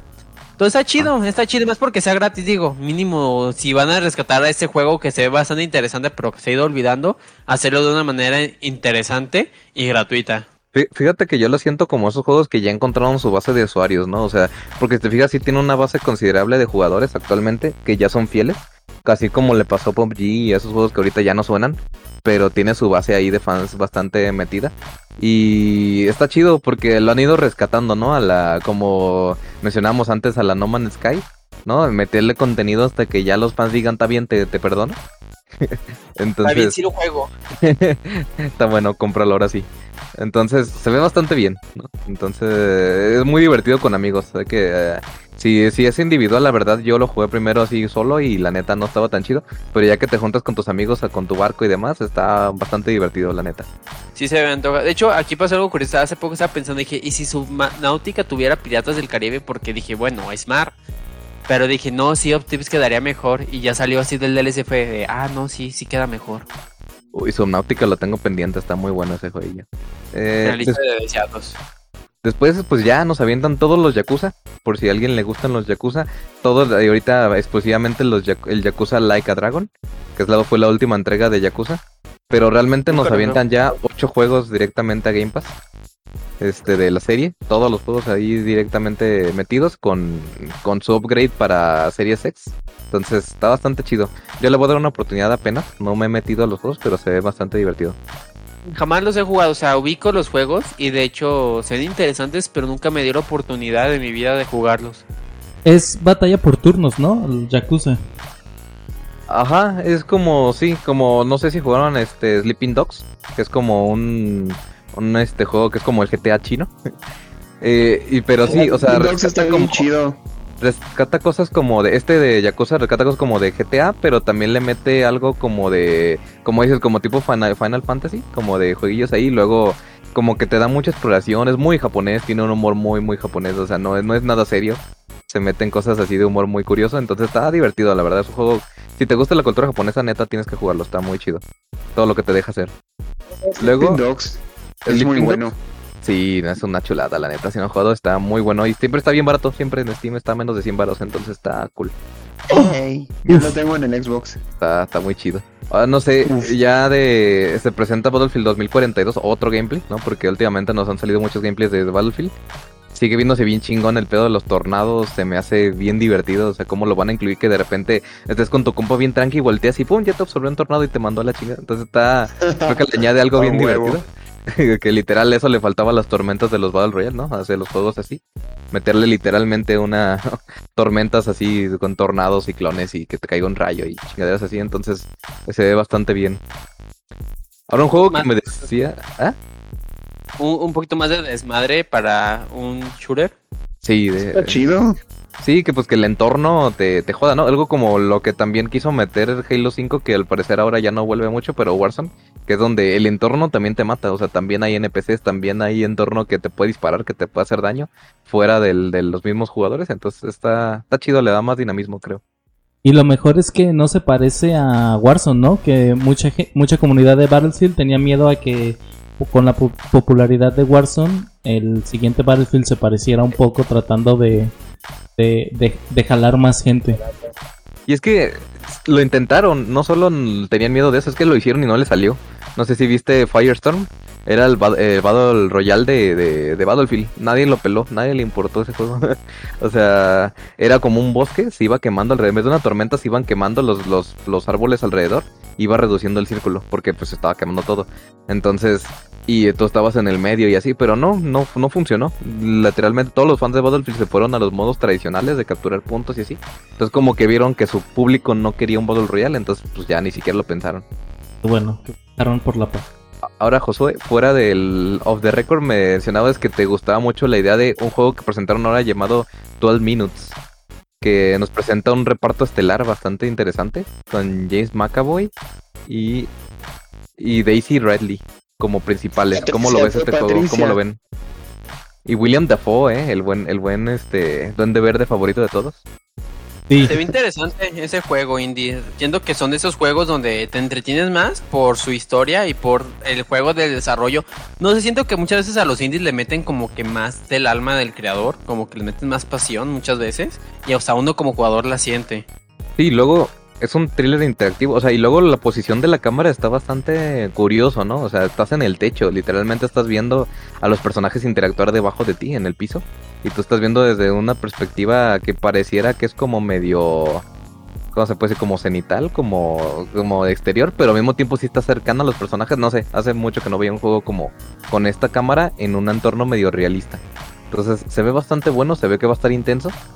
Y pues sí, o sea, es como una escena en la que tienes que cambiar las cosas que en, un rango de 12 minutos. Si perdiste tus 12 minutos, te regresa desde el minuto cero y vuelve a iniciar. Pero que cambian las cosas. Si tú mo- moviste algo en, el, en la secuencia del tiempo y demás, en alguna agarraste otra cosa, mataste a alguien, hiciste alguna cosa, en el siguiente iteración va a tener consecuencias. Entonces, eso se ve bastante, bastante interesante cómo la mecánica se puede aplicar. ¿Y tenemos fecha de lanzamiento para ese?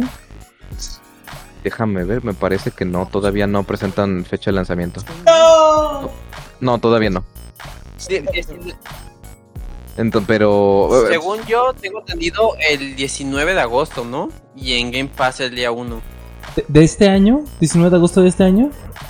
Lo más posible, si no tiene año, lo más seguro es que ya salga para para este año. 2020, 2020, ¿verdad? no, 2021 porque pues ya 2020 ya pasó. Sí, se lanzará el Lol. 19 de agosto, este 19 de agosto. Entonces sí, sale este año. Y pronto ya, ya, ya estamos unos meses de que salga, entonces qué chido. Va a ser Se mi regalo de bueno. cumpleaños. sí, ya lo. Son esos indies que no pasan desapercibidos, ¿no? Porque ahí, ahí en, en anteriores conferencias Xbox sacaba 25 indies, pero la neta a la gente de, no le interesaban mucho, pero este se ve de una producción bastante interesante y que yo creo que nadie lo dejó como pasar. Todos lo mencionaron como de uno de los que se, sí se espera algo. Por lo menos como decía Mario en su narrativa, ¿no? Más que nada. Sí, o sea, se nota que le pone un poquito más de empeño porque son juegos eh, relativamente cortos, pues muy interesantes. Ahora sí que toda la trama. Y pues luego nos presentan Psychonauts 2. Ya por fin este de- del equipo de Team, Team Schafer. Que pues por fin, después de la compra de, de Xbox hace poco por, por este estudio, ya nos presentan una cinemática, un tráiler ya de incluso con un poco de, de gameplay. De lo que sería Psychonauts 2 se ve bien divertido. se ve- O sea, es de esos como de la avenida de Ratchet y el Crash y demás. De ese mismo calibre se ve muy muy divertido ese juego como plataformero y demás. Entonces, creo que se antoja bastante darle una checada. Siento hecho- que hacen falta ya juegos de plataforma como antes, no sé ustedes, pero siento como que esos Crash que antes habían, Mario Bros, pero los clásicos eran buenos. Sí, de hecho sale el 25 de agosto de 2021. O sea, ya también en agosto los dos juegos que anunciamos ahorita exactamente. Entonces, pues ya está aquí la vuelta. A ver qué tal el qué tal se presenta. Tenemos una mejora visual para Doom Eternal en las consolas de nueva generación, lo cual no, no asombra mucho. Más contenido para Fallout 76, que ahí sí ya es un juego que ese, ese sí está difícil de rescatar. Pero por parecer va a ser gratis. Ya no debería de existir. Una expansión gratis. ya déjalo. Llega el 7 de julio, esta expansión nueva para los jugadores, gratis por fin, porque la solución brillante de Bethesda la otra vez fue, déjame le doy contenido, ey, ey, pero de paga y dame como 60, 70 dólares, Va- valía más que el juego la expansión. Entonces decías, güey, ¿esa es tu solución? Cobrarme por un day cero donde voy a tener mi server privado y así, o sea, no... Creo que Y Bethesda. mm, terminaron de matarlo, pero Xbox como que intenta re- regresarlo a la vida, un poco. Más contenido para Elder Scrolls Online. No sé si alguno de ustedes juega Elder Scrolls Online actualmente. Dicen que mejoró también mucho como servicio. Está bastante bien. La verdad yo no lo he probado. Pero pues le siguen metiendo contenido ahí ya, en vez de del otro de Elder Scrolls que también se anunció que va a haber otro, pero pues igual el logo, ¿no? y ya. Pues mira, es el que juega Scrolls- Elder Scrolls. yo soy muy fanático de Elder Scrolls, me encantan mucho los juegos. De- eh, sí fue como conocí a Bethesda y me enamoré de ellos. De Elder Scrolls Online, yo cuando lo supe me tenía un- sentía un hype de no mames, quiero jugarlo. Lo descargué, lo tengo de hecho el juego. El juego me aburre mucho, aparte de que está muy mal optimizado porque realmente de cuando lo empecé a jugar actualmente por todas las actualizaciones ya mi computadora no lo aguanta, o sea, se, se satura horrible. También mi computadora es vieja, ¿verdad? Pero pues la verdad sí, cuando haces actualización entonces no me sorprende. Pero, pues no sé, ese juego ya lo siento muerto. Me estoy más eh, impaciente por ser un poquito más de, de Elder Scrolls 6. Pero Bethesda dijo que no vamos a saber mucho de ese juego durante unos años. Porque realmente todavía sigue en desarrollo y a lo que estuve leyendo, pues quieren hacer un muy buen juego que supere el Skyrim. Y es difícil superar un juego el cual hasta la fecha sigue siendo tan amado jugado. Pues sí, de hecho es muy difícil darle lo que quieres en un servidor, ¿no? A todo mundo y mantenerlo bien y, y constante, que vuelvas, ¿no? Como, como lo que mencionamos de Genshin y demás, que es un juego que totalmente te está dando actualización tras actualización. Y entonces es un poco difícil mantener un juego por servicio que esté con la gente ahí dando cuando ya el de Scrolls Online ya, ya lleva un ratito. Entonces debe ser medio complicado seguir sacando contenido nuevo para poder mantener a los jugadores ahí. Sí, es muy difícil realmente. Normalmente son como raids, eventos o ese tipo de cosas que atrae, atrapa al jugador. Pero pues actualmente el Elder Scroll creo que es un juego que pasó ya por debajo de las aguas. Y con tanto mundo ahorita de juego y ahorita tanto multijugador, que es como lo más novedoso, creo que ese ya se quedó por muy atrás de los, de los actuales juegos. De hecho, sí. Yo creo que, sa- ¿sabes que Sí, eh, yo creo que el momento, ahorita es el momento idóneo para sacar esos juegos para jugar con tus compas, ¿no? De esos juegos de peleas, de random, de hacer desmadre, tipo Gang Beast, tipo, a lo mejor Fall Guys, pero en parte apenas metieron por fin unas partidas privadas.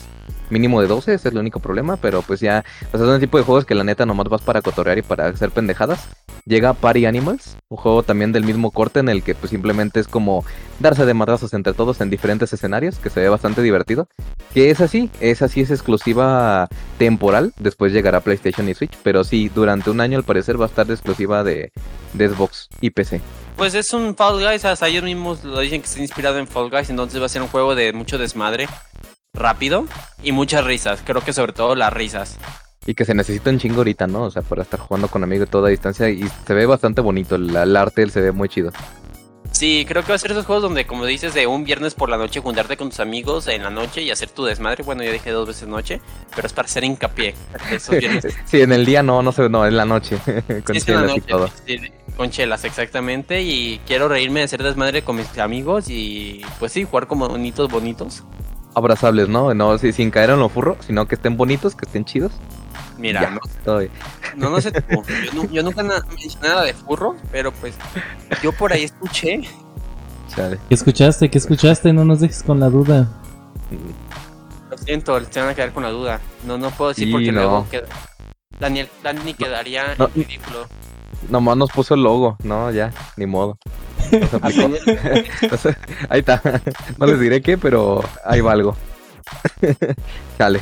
Bueno, pues ya este Hades, Hades llega a las nuevas consolas de nueva generación con una remasterización. Qué, qué chingón juego, la neta, es Hades. Qué, qué belleza con el mejor el juego del año de al menos de acción del año pasado. Entonces, qué chido que llegue ya Series X y demás optimizados. Se ve bastante bien en 4K y demás. Muy Yo- chingón juego. Espero que llegue para PC porque el problema con Steam es que como tienes que tener abierto el cliente de Steam mientras lo juegas, te satura muchísimo la computadora. Porque un caso aquí tengo yo el de Children of Morta, un muy buen juego, que con Steam no lo podía jugar por lo mismo. Y ahorita que lo tengo también con el, el Game Pass, pues sí, sí puedo jugarlo. Y espero y siento que con el de Hades va a ser lo mismo. Sí, nomás con, con que hagan bien los ports, ¿no? Como debe ser, con que lo dejen bonito y todo y no haya problemas al- algo- con algunos que han hecho del mismo estilo a consolas y demás. Está bastante bueno. Está nice. Después, pues no sé si ustedes habrán jugado Limbo e Insight, ese tipo de juegos que son literalmente en un, un, un tanto deprimentes, ¿no? Pero pues es un ambiente 2D, 2.5D, en el que tenemos varios, varias capas en las que van pasando detrás de ti cosas que son directamente de hacer puzzles, con una historia que se van, no te la cuentan, no te, nadie te habla, nadie te dice nada, vas caminando y vas descubriendo la historia poco a poco, lo cual le da un aspecto un poco lúgubre, pero al mismo tiempo una mecánica bien interesante de los puzzles que presentan. Y nos presentan Somerville, del mismo del mismo calibre, del mismo eh, estudio. Con una historia también que, como decíamos, ¿no? Los indies siempre sacan jugo de la mejor, de la historia lo mejor posible contada. Y de cámaras un poquito extrañas que a lo mejor no son las convencionales, pero son las mejores que pre- se presentan lo que quieren mostrar a pantalla, ¿no? Ver, Sí, ¿Cómo ves realmente este es, juego? muy interesante. A mí me gustan los indies, me gustan todo ese tipo de cosas, son muy entrañables, ¿sabes? Como que esos juegos que te ponen sus audífonos y te absorben, o sea, pero no de una manera, manera negativa, sino como que te separan de actualmente tus problemas o de lo que estás teniendo y te relajas totalmente. Está bastante bien, se ve muy bien, se ve un poquito como que va a ser mucho drama, mucho oscuro, me recuerda un poquito como los inicios de, lo que nos presentaron, recuerdo inicios de Last of Us, de tenemos una familia tranquila en el sillón, a una televisión y de pronto empieza un desastre, ¿no?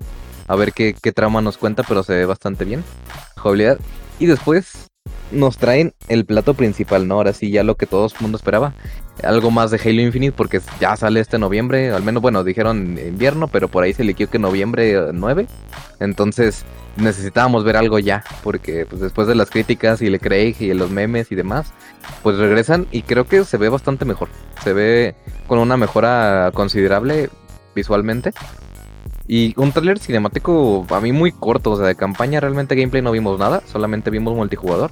No sé cómo vieron lo, lo que nos enseñaron en este momento. Pues mira, en imagen al menos a comparación de los memes que hubieron con el primer, la primera muestra, ahora sí, siento que ya se ve muchísimo mejor Halo Infinite. Y siento que esa manera de mostrarlo es como no voy a contar mucho sobre lo que vamos a ver, pero voy a mostrarte lo suficiente para que quieras jugarlo en el momento en que salga. No, y ahora haciendo otra vez hincapié porque ya lo habían dicho, pero la verdad es que a mí ya se me había olvidado, el su multijugador va a ser free to play, o sea, va a tener una modalidad para gratuita para todos y va a tener su pase de batalla y demás. Pero si- sin embargo, eh, tiene adiciones muy interesantes como el gancho, cómo se va a usar el gancho ahora sí por primera vez en un multijugador de Halo. Algunas que otras habilidades donde repele los, las balas, o sea, tiene mucha más movilidad, más verticabilidad y te trae los drops. ¿no? Que te pueden, en cualquier parte del mapa te pueden estar soltando tanto armamentos como vehículos. Porque yo creo que los que estamos acostumbrados a jugar Halo anteriormente era la base enemiga y la base aliada tienen carros y de ahí hagan lo que quieran, ¿no? Y acá no es, te suelto aquí un pinche tanque en medio de todo el desastre y agárrate el tanque ahí en medio de todos o peleate por Y a él ver quién lo y a agarra ver- primero. y a ver quién se pone más chido, ¿no? Entonces se presta como que sea muy frenético, sea muy divertido. Y no sé, lo que mostraron de multiplayer a mí se me hace bastante chido. ¿Tú qué, ¿Tú qué piensas, Luis? Porque tú eres fan de Halo, ¿no? Sí, me encanta. Mi favorito es el Rich y el primero. Y- ¿A poco no he jugado el que cinco. Halo murió en Rich? No, yo no digo eso, solo digo que mi favorito es Rich y el primero. Pero no, yo no considero que Halo está muerto. Yo considero que Halo murió del Reach. Yo, yo sí lo digo. sí, ya, ya sabía. Ri- Rich es una joyita, pero considero que el 4 tiene un lugar en mi corazón muy especial. Muy buen juego para mí. Me gusta Pero- más el Rich y, y a Mario nadie le preguntó. Oye, No, pero, pero... mira, si puedo decir que. Sí, sí, llegué a decir que Mulan es bueno, puedo decir que Halo murió en Reach sin miedo a que me Sí. maten. Ah, bueno. Mira, Ya, creo que podemos entender, creo que podemos entender ahí que Mario tiene algo mal en su cabecita. pero, pero este, ¿crees Sí, que le devuelva la vida a Halo, Luis? Tú como fanático. ¿Crees que le devuelva ¿Me la vida? la pregunta? ¿Crees que le devuelva la vida a Halo este, este juego o ya va a seguir muerto? Pues es que para mí no está muerto. Guardians, a pesar de las críticas, el multijugador fue muy querido, ¿eh? O sea, si preguntas a la gente incluso que tiene hate hacia Guardians, es un juego que en su multijugador está bastante bien. Y bastante vivo ahorita. Tanto que Mira, ahorita fue tendencia el lunes, me parece. Entre el domingo y lunes fue tendencia número uno de, en Twitter. O sea, literal, toda la gente estaba hablando del, del multijugador Halo. Entonces, creo que ahí muestras el interés que hay de la gente porque haya, porque este Halo salga bien, ¿no? ya de por sí. O sea, sea bueno o malo, la gente lo va a comprar para comprobar si es bueno o malo, ¿sabes? Y para criticarlo. Y para criticarlo como Mario. Que va a Y luego lo jugamos en "Ah, Halo Pass", murió en. Rich. Halo murió en Reach. Lo siento, pero Halo murió en Reach. Ah, ah, Los multijugadores son buenos. Siempre van a ser buenos multijugadores de Halo. Nunca van a faltar las risas. Pero la historia, la trama es donde siempre queda de ver.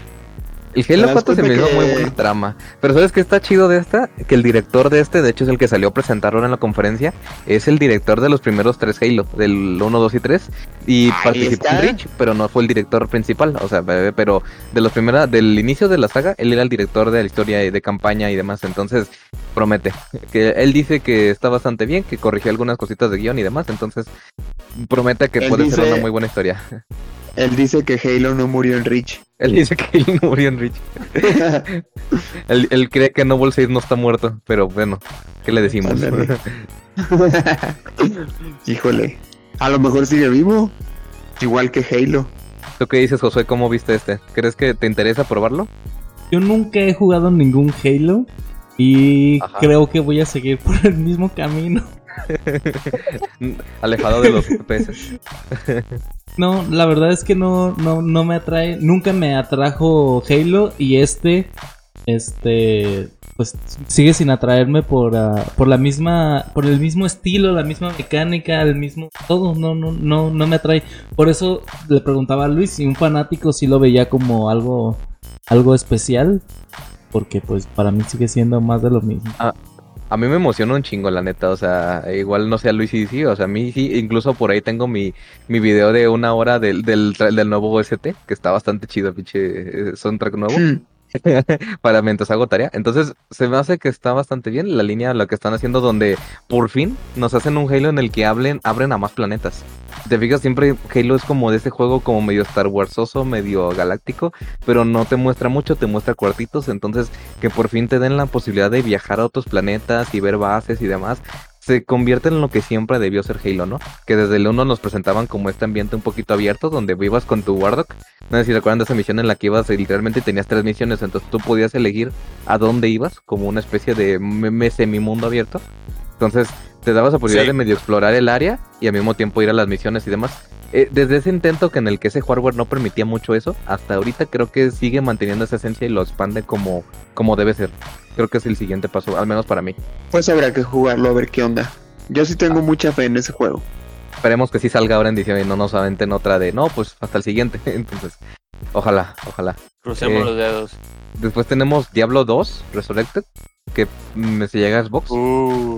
Se me hace muy extraño un, da- un Diablo en consola. No sé, a mí con control no me... No sé si me encanta. Creo que siempre, o sea, Diablo es Pues- más full, full PC. Pero, pero no sé cómo ves, Mario. Pues yo jugué Diablo 3 en Xbox, así que no te puedo decir mucho acerca de PC porque yo lo jugaba en mi Xbox. ah, ah, pues sí. Pero Ya- es cómodo, es, es cómodo, es cómodo, la verdad sí es cómodo porque de hecho la única ventaja de los controles es como ese acceso rápido que a veces con las teclas te puedes medio cuadrupear al principio, entonces como que de usar las habilidades te acostumbras rápido, pero al final es la misma cosa, acostumbrarse, lo sé porque he jugado juegos de PC en Xbox y viceversa y después de un rato estando usando los botones y todo, pues ya te acostumbras y se te olvida. Digo, pasé Dark Souls 1 en PC, entonces... eh, Ah, pues muy bien, pues a ver qué tal. Realmente, pues ya, ya no es un juego nuevo, nomás es una como llegada a nuevas consolas, así que bueno, pues a ver. ¿Qué tal? Creo que es el favorito, Diablo 2, me parece. Pero Sí, ya no... Y lo bonito es que dejaron los gráficos clásicos, entonces van a usar la nostalgia a todo, a todo poder. ¿Sabes cuál- ¿Cuál, ¿Cuál creo que es la mejor manera de remasterizar un juego? Hacer lo que hicieron en Halo la, la colección. De, ok, tienes la opción de con un botón cambiar a los viejos gráficos y a los nuevos. ¿Quieres nostalgia? Métete a los viejitos. Y eso se me hace bien chido. Incluso pues, cuando no te corre, pues le bajas los gráficos, ¿no? Literal. Estaba muy chido eso. Entonces, pues bueno, después llega a Plague Tale, su segunda entrega llamada Requiem, que anteriormente nos traía esta, esta historia ambientada en la época de la peste negra, donde nos presenta una historia bastante, bastante fuerte, ¿no? A mí, me encantó este juego, se me hizo de un corte muy interesante, muy oscuro, muy, muy serio, ¿no? A lo mejor yo le veo con tintes de si te gustó Dishonor, este juego también de Bethesda, eh, va por la misma línea. Está bastante interesante, tercera persona, y con una historia que pues promete mucho en esta segunda entrega, exclusiva ahora de Xbox. Y directamente a Game Pass, claro. Pues mira, en mi caso yo no lo pude jugar porque pues tenía en esos tiempos mi Xbox pues ya estaba muy viejo, era un 360 y aparte pues mi PC está muy vieja, entonces no puede correr juegos que vayan más allá de un 360. Entonces nunca lo jugué, pero sí vi muchos videos gameplays y la verdad el juego se veía muy bien. De la mano de como, como nos presentaban antes de Gone, que hay una ola enorme de zombies aquí. Aquí nos presentan una ola enorme de ratas que te van a seguir por toda la ciudad. Pero pues a ver, a ver qué tal, ¿no? La verdad gráficamente se ve muy bien. Aquí nos presentan solamente cinemática, aún no tenemos gameplay, pero bastante bien creo. Se ve, se ve que promete bastante. Más de Far Cry Nice. 6, de Señor Pollos. No sé, Chorizo es el estelar del juego, ¿eh? Lo que más he visto que he comentado la gente. Ese perrito chihuahua que no me acuerdo qué raza es realmente, pero está chiquito. Y tiene su andaderita como de rueditas atrás, que no sé cómo bien se le dice esa.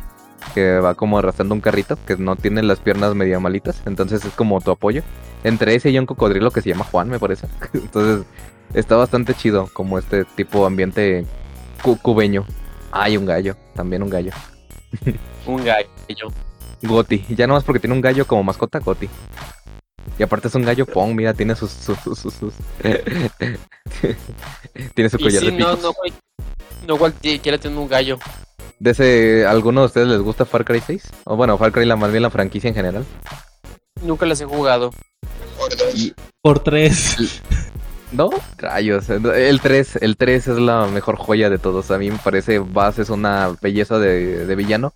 Para mí de los mejores villanos en los videojuegos, por lo menos. Que, que está, en Está muy, promo- muy bueno. está en promoción, ¿no? Ahorita en una tienda. Como en 80 pesos. Exactamente. Sí, o sea, en la tienda de Ubisoft, en la de Uplay, al menos en PC, en Xbox no sé qué tanta le hayan puesto rebaja, pero sí, está a nada y es un gran juego, la verdad. Y luego en una expansión que van a meter en Far Cry 6 van a meter misiones con todos los villanos de la saga. Entonces, si son fans de la saga, en el 6 van a meterle mucho, mucho fanservice. La neta, muy bueno. Lo siento, amiguito, no soy fan, pero voy a recomendarlo si me preguntan. Sí, sí, la neta, es Para un, hacerle muy buen paro, juego. Dani va a decir. Hacerle. Chale. Pues sí, estaba chido. Slime Rancher 2, por los que les gusta el, el hacer tu granjita y demás, así como eso, pues está muy bonito, ¿no? Más de lo mismo que les gustaba a la gente. Este. Ahí sí no tengo comentarios, yo no lo he jugado mucho, la verdad. Pero pues está bonito. ¿no? Por dos. Se ve bonito. No, no es mi tipo de juego, porque la neta me aburre estar haciendo mis granjitas y ese pedo, no, no es lo mío. Pero, pero se ve, se, se ve bonito. Pues para granjitas está Minecraft y ahí me quedo. y Minecraft tampoco le doy, pero pues está bonito. No juegas Minecraft, está mejor que Far Cry. Retráctate. Nos puedes, No, nos amigo, traen es que Minecraft es Minecraft. el rap, ¿no? Puro niño No. rata aquí.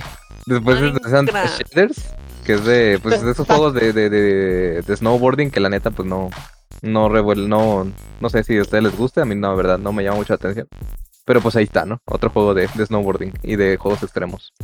Hay un, juego que se ve bastante bueno, se llama Atomic Heart, un nuevo RPG que presentaron un, un poco de gameplay y cinemática. Que se ve muy bueno, muy al estilo Dishonor, muy el rollo como este... ¿Cómo se llama este juego de, de aliens que nadie jugó? Este, de mismo de Bethesda. Es, muy chido, como esta dinámica en la que sí tienes tu arma por lado derecho, pero por lado izquierdo tienes tu, eh, tu poder, ya sea electricidad, fuego o demás, o de poderes elementales. Entonces se ve bastante divertido. Prey, como Prey, no O sé. que- más que Pre, yo lo sentí más como un Bioshock. Eh, es- técnicamente fue el, primer, el primero que metió esa mecánica así, vaya muy Bioshock, ajá. Sí, es el mismo estudio realmente. Por ejemplo, Prey lo maneja con el estudio que hizo Bioshock y Dishonored, por eso se siente entre sigilo y acción. Pero yo cuando vi ese juego lo sentí muy parecido como una especie de Bioshock. Me recordó muchísimo con Dishonored. Es decir, son esas combinaciones que Bethesda como que sigue utilizando. Me gustó, me agradó, lo quisiera jugar si puedo. Dishonored es muy bueno. Son Sí, sí, es, un- muy es una... Eh, eh, Es de esos juegos que nadie me recomendó, no sabía qué estaba viendo, lo instalé porque pues ahí estaba en mi, en mi- en los juegos que me pasó un amigo, así como de disco. Y no manches, qué juegazo es. Todavía tengo instalado apenas el 2, a ver qué tal está el 2, no lo he jugado. Pero el 1 sí es una joyita, me encanta. Mira, te puedo decir que el 2 no lo he jugado, pero no te va a gustar tanto como el 1. El 1 es único en su clase. Aún así, te va a gustar pues. Pero aún así sigo prefiriendo por mucho, mucho, mucho el 1 en cuestión de la historia, como la manejaron. Yo tengo parte del soundtrack en mi celular. Bueno, después, ajá, después de Atomic Heart, de Replace, un juego de pixel art que se ve bastante, bastante chido de la mano de los que hicieron The Last Night, que no se llama así, no es secuela, pero un arte bastante, bastante bonito. Más contenido para Grounded, más contenido para Among Us, nada realmente muy, muy relevante. Y como cosa importante aquí tenemos Age of Empires 4, tenemos primer gameplay y nos muestran un poquito de lo que podemos hacer internamente en eso, como las consecuencias que va a haber, los diferentes idiomas, o sea, le meten la carnita muy fuerte, con lo mismo que ya teníamos anteriormente, pero con una profundidad mucho más grande. Ahora sí Luego- utilizan tecnología nueva. Ahora sí, ahora, ahora, ahora sí literalmente vas a ver acercarte y ver a los, a los combatientes bastante chido, con un muy buen detalle. Y literal puedes, o sea, desde los abuelos a todos los árboles genealógicos los puedes ir viendo y relacionando y está muy denso. De esos juegos que absorben tu vida real para absorberte en una vida digital, así. Entonces, Yo me quedo con bueno. Age of Mythology. Después Flight Simulator llega a Xbox, ¿no? Así como de esos juegos que dices, no manches, como no me alcanzan los botones del mando para poder manejar un, un avión como si fuera un Flight Simulator en PC, pero pues a ver cómo lo adaptan, ¿no? Se ve bastante bueno, llega a Series X. Y luego un anuncio muy fuerte, creo que es de los que más se llevó el E3, al menos el, o al menos la conferencia de Xbox, que es Forza Horizon 5. Presenta un gameplay, la neta, muy chingón gráficamente. Y, ¿qué creen? Es ambientado en México, ¿no? El buen Guanajuato. ¿Cómo lo vieron este, Este gran juego que no manches, se ve muy hermoso en las gráficas actuales. Lo mejor de Si todo, fuera ambientado... ¿Qué? lo mejor de todo es que no tiene el filtro sepia. Eso es lo mejor. donde nosotros nos vemos ajá, como si tuviéramos hepatitis B, ¿no? Un pedo así. Y dices, ah, cabrón. ¿Sabes Pero por qué no lo hicieron ambientado en Guadalajara? Porque tendrían que poner a huevo que tienes que chocar en López Mateos. Y imagínate, ¿no? Un raid. No, imagínate una misión en la que de repente vas, ¿no? Y hay un tope y de repente llegan acá y no, te bajas, ¿no? Y te bajan a media carrera. Deja eso. Te va a tocar tráfico, porque a huevo Guadalajara hay tráfico, de que no cerraron la ruta, señor. Oiga, aquí estamos haciendo la nueva línea. Disculpe, está cerrado. Y ya, Chingó suma la carrera. Pero sí, la neta, creo que es una muy buena opción. Se ven todos los climas, se ve un ambiente bastante abierto. Eh, muy bonito, la verdad es que sí le hacen justicia y hasta al- lo embellecen todavía un poquito más el lugar. Se me hace bastante bonito cómo se ve todo, cómo se integra. Y creo que, pues sí, eh, era natural, ¿no? Con los ambientes que habíamos visto medio selváticos, medio de montañas y demás, que en algún punto pensaron en México. Creo que era bastante lógico, ¿no? Por lo menos por nuestra geografía. Yes. Pues bueno, muy chido ese. Después, de la mano de los creadores que mencionamos hace rato, Dishonored de Arkane Studios, presentan Redfall. Este juego que nadie sabe qué demonios es, pero pues tiene vampiros. Y tiene, se ven como dos equipos de cuatro personas combatiendo entre sí.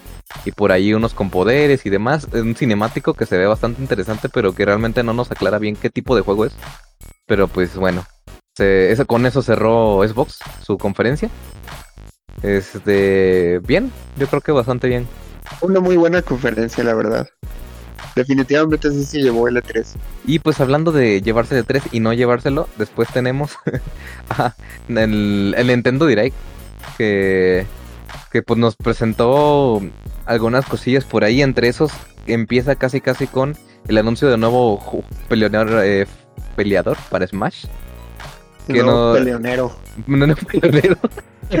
No, problemático, ¿no? no. Chale. Ah, pues sí. No ¿Y sé, no? mira, cuando presentan un nuevo jugador de Smash, no sé si la gente espera espera más saber qué personaje es o espera más la apariencia de Kirby cuando se lo come. no, no, no. Y es que nunca, nunca les vas a dar gusto, O sea, siempre. Pero aquí, aquí sí se salieron totalmente. O sea, nadie lo pidió, nadie lo esperaba. Está bien, está chido. Es un personaje de juego de peleas. Se llama Kazuya. Y es del juego este de Tekken. Entonces es natural. Se entrega bastante bien al juego. Pero no es Crash, no es este el Master Dante. Chief, no es Dante, ajá, nadie de todos los que se les ocurrió que salían en las fil- disque filtraciones, no, nadie. Y como dice, ¿no? Y tira a Kirby, güey. O sea, lo avienta al vacío bien, bien acá. bien de que la chingada, vámonos. Es- Ah, replicando el ese, ese personaje video, güey, de. donde sale Kirby eh, Conche tu madre". ¡Cache tu madre! Ajá, replicando el video. Pero bien vergas, el Kirby se cae y por atrás sale volando, ¿no? Como dice, me la pelas. bien feliz. Entonces, pues bueno, nuevo jugador. Está, está cool. Luego. No era lo que se esperaba, pero bueno. Mm, eh, No, la verdad no, pero pues ahí está, ¿no? Life is Strange llega a Switch. Este juego que pues, eh, se me hace bastante chido, está cinemático, está muy bonito. Eh, viajes en el tiempo, rollos de regresar realidades y, y, relaciones bien, bien curiosas. Por aquí había Extraño. Más de Mario Golf, ¿no? Por si pues ya la otra vez, la otra direct ya nos habían hablado de ese juego literalmente un buen ratote, pero más todavía, para que recordemos que hay golf en Mario. Para que no se te olvide que Mario juega golf. Exacto. Luego tenemos por ahí también eh, la mano Guardianes de la Galaxia, también el juego que nos presentaron en, en, este Square Enix, que fue de lo poco que presentaron realmente importante en Square Enix. Este llega a Switch directamente, entonces bastante chido. Indies por acá y por allá.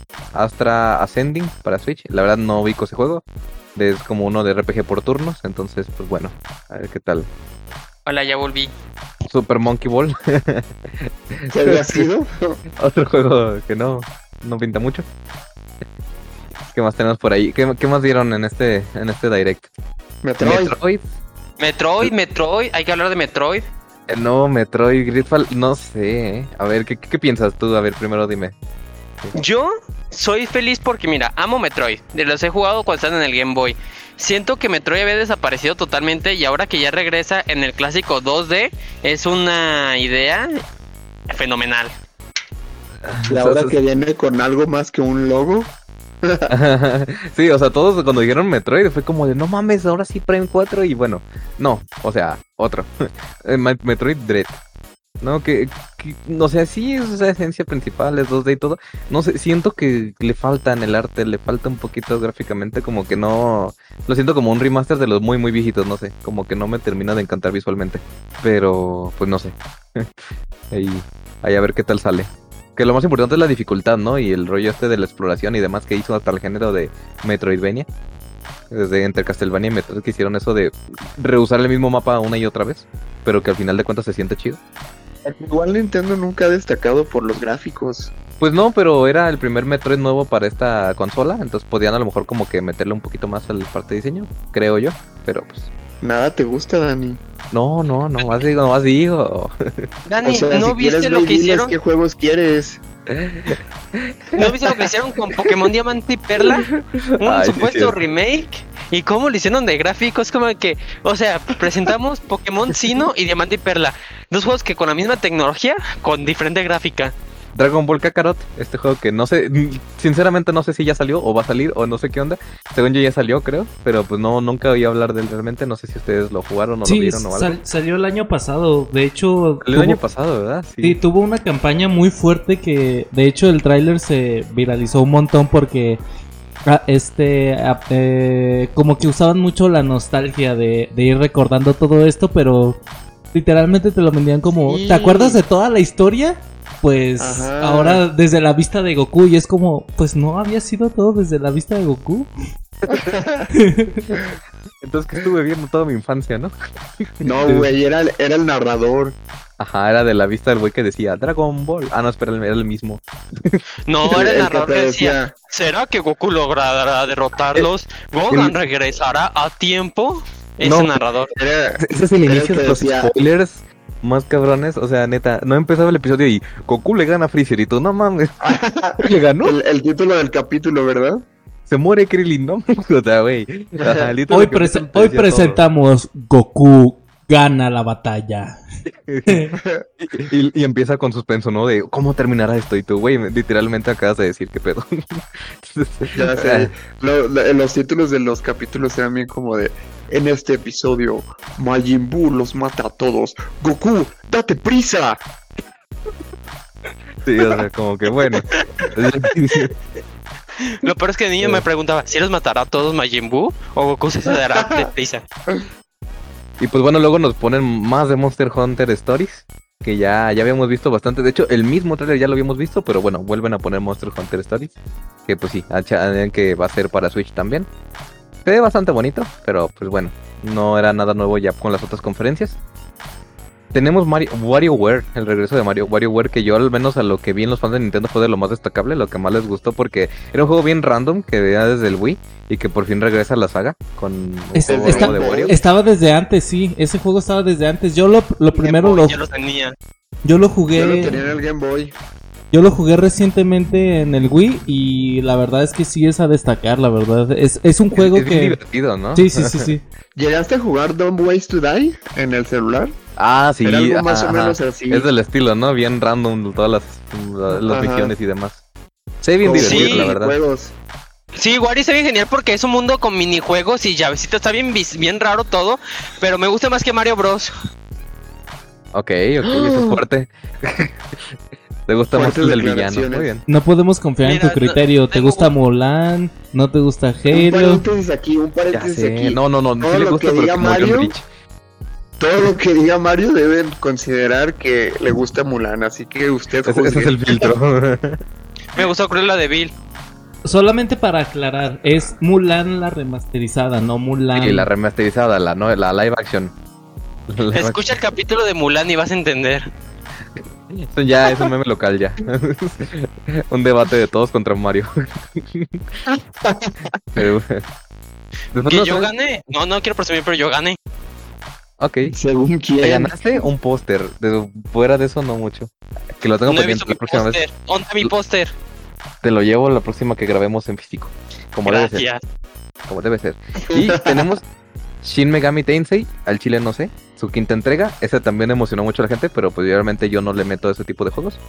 Es muy como de, de rol y demás, con toques ahí como de Nier Automata, que eso se me hace chido, como la exploración del, del mundo y demás. Pero bien, ¿no? su quinta entrega ya, curiosa. Danganronpa. Danganronpa.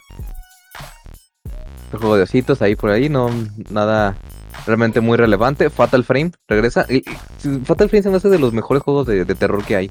Y que de alguna manera regrese. Es, es una belleza para mí, al menos. No sé si alguna vez lo jugaron ustedes. un...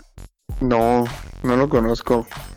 Es que este rollo donde no te dicen, no- te dicen no vas a huir de los de los de los monstruos, vas a ir y te tomas fotos de frente, güey. O sea, acércate y todo, y ahorita que te maten.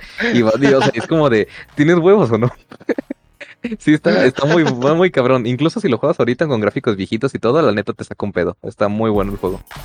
Es un terror japonés del chido. Ay, es como que ir a la llorona, sacarle una foto, güey. No, no, no lo hago, aunque no tienes huevos. Ah, no, sí lo hago. Culo si no. Por ahí Mario Plus Rabbids, ya lo jugué, pues está bastante divertido, está chido. Um, decían por ahí que es un XCOM para novatos, para los que todavía no, no quieren estar tan densos. Está bastante chido la combinación de esos dos juegos que son, son sin siguiente entrega. Entonces, eh, nada, está, está cool. También hubo una remasterización de Tony Hawk, ¿no? O algo así. Sí, la remasterización de Tony Hawk llega ahora a Switch. Que, que juegazos Tony Hawk, la neta. Así que nunca se desprecia un buen Tony Hawk. Para que recuerdes tu etapa de infancia. Donde no te lo, dolían las rodillas, ¿no? Y andabas acá de que, oh, pero, ¿cuál es la buena? Chale.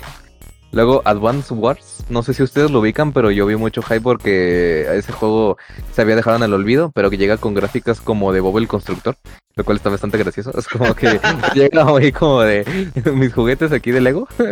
Entonces, como que la estática no es lo que esperaba muchos, pero pues que se ve bien el 1, el 2, 1 y 2. Llegan nuevos a, a Switch. Eran un clásico de estrategias de Nintendo. Yo lo, también lo tenía en mi emulador de Game Boy. Después DLC para Hill Waters. Este. La neta, es un mus- no me gustan mucho los muso. Estos juegos en los que agarras un arma enorme y con tu personaje y matas como aliadas de 60 de, o de 100 personajes enemigos. Que no te hacen mucho, te, te quedas quieto, no te matan. Pero pues ahí disfrutas de hacerles combos y mandarlos volando, ¿no? Eh, con este DLC para, para este de Zelda. Eso suena divertido. Está chido, pero siento que es como, o sea, como que le quita un poco el reto, ¿no? Como de, ah, si me quedo quieto no me hace nada, entonces, no sé. Pero podrías sentirte como. un- podrías sentirte un segundo como Madara en la Guerra Mundial Ninja. Dale, más o Eso es lo divertido. Tanto Y para- poder y no saber qué hacer con él. Déjame, voy a partir la sumada a 100, a 100 enemigos nomás porque están ahí acostados. pues de los que decían que el Switch Pro se venía en esta conferencia, pues sí hay nueva consola, pero es un Game Watch. no, no, realmente no nos sacan ninguna nueva Uh. consola potente, nos sacan un- una, una Game Watch que es muy bonito, eh, la versión, la verdad en diseño se ve muy bonito. Se ve, se ve cool. Conmemorativo de The Legend of Zelda. Y nos trae cuatro juegos de Legend of Zelda incluidos ahí desde Adventure of Link, Legend of Zelda y The Legend of Zelda Link Awakening, que tuvo hace poco su remaster o remake, no recuerdo cuál de los dos es, pero que se veía muy bonito ya de por sí en la Switch. Pues bueno, algo es algo. y terminan con lanzamiento del tráiler de Breath of the Wild 2. Se ve bastante bueno, le meten mucha verticalidad, nos traen ciudades en el cielo, literalmente ahí flotando, donde Link va a poder interactuar entre las nubes y todo, se ve muy bonito gráficamente y creo que aporta mucho, ¿no? O sea, nos mete en un mundo, o sea, se ve un poquito oscuro, ¿no? El rollo del inicio, como lo presentan muy a la Twilight Princess, como que va a ser un rollo que algo malo, literal, cabrón va a pasar, a diferencia del primer, eh, el otro Legend of Zelda, el Breath of the Wild 1 se ve bien la historia, pero tampoco presentan mucho. Así que, pues bueno, 2022 llega este juego. Pero al menos ya dieron noticias, porque era una de Ya las cosas. Hay una de las cosas. Era una de las cosas que más. pues, si quieren lo digo otra vez. Era una de las cosas que, que más esperaban los fans, ¿no? Ah, el anuncio de la nueva consola, personaje para Smash y eh, noticias sobre el nuevo Zelda, ¿no? Exacto, sí.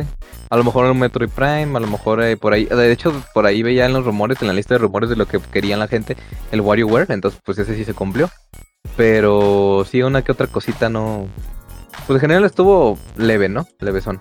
Metieron. te- le digo, Sí, yo creo que el problema aquí es que metieron cositas nuevas que ya habían mostrado, como Monster Hunter Stories, como lo de Mario Rabbids. Ya, ya, todo eso ya lo habíamos visto bastante de trailer. Y meten el mismo trailer aquí, cuando podían haber metido más sustancia.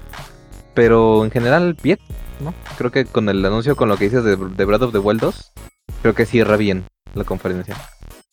Y Bueno, el Yo Direct. creo que en este, en este Nintendo Direct la verdad no estuvo tan chido como otros años, porque normalmente solía ser también lo fuerte del, del E3 y este año pues estuvo como dices bien a secas, o sea porque no superó expectativas Eh, de lo que se esperaba, pues se dijo exactamente lo que se esperaba y no más y no hubo ninguna sorpresa como tal. Sí, pues creo que en general fue un E3 un poquito apagado, ¿no? Un poquito leve. Eh, creo que sí, sin duda alguna, pues no hay, no hay ni que pensarle mucho en que Xbox pues sí fue el que presentó más, más, más exclusivas, más cosas, por fin. Por fin se la llevó, ¿no? Después de tantos años de lo que Play ya no estaba. Y nomás no lo aprovechaba y la neta no hacía una muy buena exposición. Pero esta vez sí, creo que dio una muy buena conferencia de Xbox. Eh, por ahí Square Enix uno que otro juego, Ubisoft también, pero nada que realmente como que muy muy muy importante creo. entonces concluimos que lo mejor del, de este E3 fue Xbox. Yo diría que sí, Sí, entre Forza mucho. Horizon 5, eh, que es lo, o sea, para mí fue lo mejor, el multijugador Halo y y, las exclusivas nuevas que están metiendo de, de los sus estudios, por fin se dan fruto esa de veces que ya hasta parecía que era noticia semanal, Xbox comprando estudios una y otra y otra y otra vez, pues ya están dando frutos, ¿no? Cada estudio presentó un juego nuevo, entonces se ve muy chido. Promete mucho para 2022. Ahorita tiene una cartera de nueve exclusivas Xbox. Nueve juegos AAA. Entonces, promete. Ahora sí, de, tener uno o a veces cero y pasar a nueve juegos exclusivos, se ve, se ve bastante bueno el panorama para Xbox en el siguiente año. Y, ah, y hay que decirlo que dejó fuera juegos importantes como Fable. Por ahí, y Xeno Sacrifice. Pinche juegazos Hellblade. Entonces, por ahí algunos que no presentaron nada, pero pues hubieran sumado que le hubieran puesto un poquito más, un tráiler chiquito, no sé, algo. Pero pues no, estuvieron ausentes en la conferencia. Ah, y Que hay un juego, "Ya era mucho abuso. un juego de Rare, se llama Everwild, que es como Zelda, que acabo de ver una noticia bien triste. Se reinició su desarrollo. No, no se ve cerca nada, así que realmente si alguien esperaba Everwild, que se veía muy bonito en la anterior E3, muy chido, tipo Zelda y demás, con ambientes como muy de, de fantasía, muy bonito, no, ya, mm, olvídenlo. Al menos, por lo menos de aquí a que lo reinicien y todo, de unos 5 años tal vez sale, pero cerca, en una ventana cerca del lanzamiento, nada. Bu. Bueno, ¿alguna otra cosa Pues, más modo. que añadir? Este Yo creo que eso sería todo. Mario, ¿qué te pareció a ti en general el, el E E3? Creo que Mario nos Me ha encantó, abandonado. perdón. Ah. Me encantó el E3. Ah, palabras contundentes. Muy general. Muy bien. Pues sí, o sea, Lo- creo que estuvo bien todo. para hacer una pandemia anterior. O sea, para venir de una pandemia donde el desarrollo se estancó en muchos juegos. Creo que estuvo bien, ¿no? Lo mejor que se pudo hacer, yo creo. Pudimos resumir casi dos horas de este episodio en Me encantó L3. Sí, no, la verdad pues es que realmente no había mucho que mostrar tomando en cuenta que ya todo es digital y que Sony se salió de la E3, entonces como que entonces también reduce mucho que mostrar. Pero pues Microsoft se llevó de calle toda la E3, la verdad, a como yo la sentí, pero estuvo buena. No fue la mejor, pero tampoco fue la peor. Y la neta creo que ha habido peores. Así que eso nos deja que estuvo bien. Efectivamente. ¿Algo que decir, Luis, para Bueno. cerrar el episodio? Pues simplemente, pues el cierre, dar el cierre del programa. Eh, creo que fue un muy buen, un muy muy buen resumen de lo que fue la E3. Este, Un poquito extenso. claramente este, este capítulo va a ser un poquito más largo de lo normal, pero creo que estuvo chido. Eh, a fin de cuentas, pues era el- lo, lo que se necesitaba para hablar de este macro evento, ¿no? Que a fin de cuentas sí estuvo cumpliendo expectativas, pero de una manera normal, ¿no? Leve. Y pues bueno, eh, muchísimas gracias a todos los que nos escuchan. Eh, gracias a Dani, a Mario y a Josué por participar. Eh, ya saben que nos pueden seguir en nuestras redes sociales. El próximo episodio también va a estar muy chido para que no olviden escucharlo. Ya tenemos una producción más chingona, así que va a estar interesante, ¿no? Todo lo que lo que vayamos a sacar de ahora en adelante va a ser también hasta una sorpresa para nosotros, entonces estamos muy emocionados con eso. Eh, pues creo que es todo, nos despedimos, yo soy Luis Montes Yo soy Mario López. Yo soy Daniel Castellanos. Y yo soy Josué Sánchez. Nos escuchamos en el próximo episodio de Punto Geek. Hasta la próxima. Bye. Bye. ¡Corte! Un corte.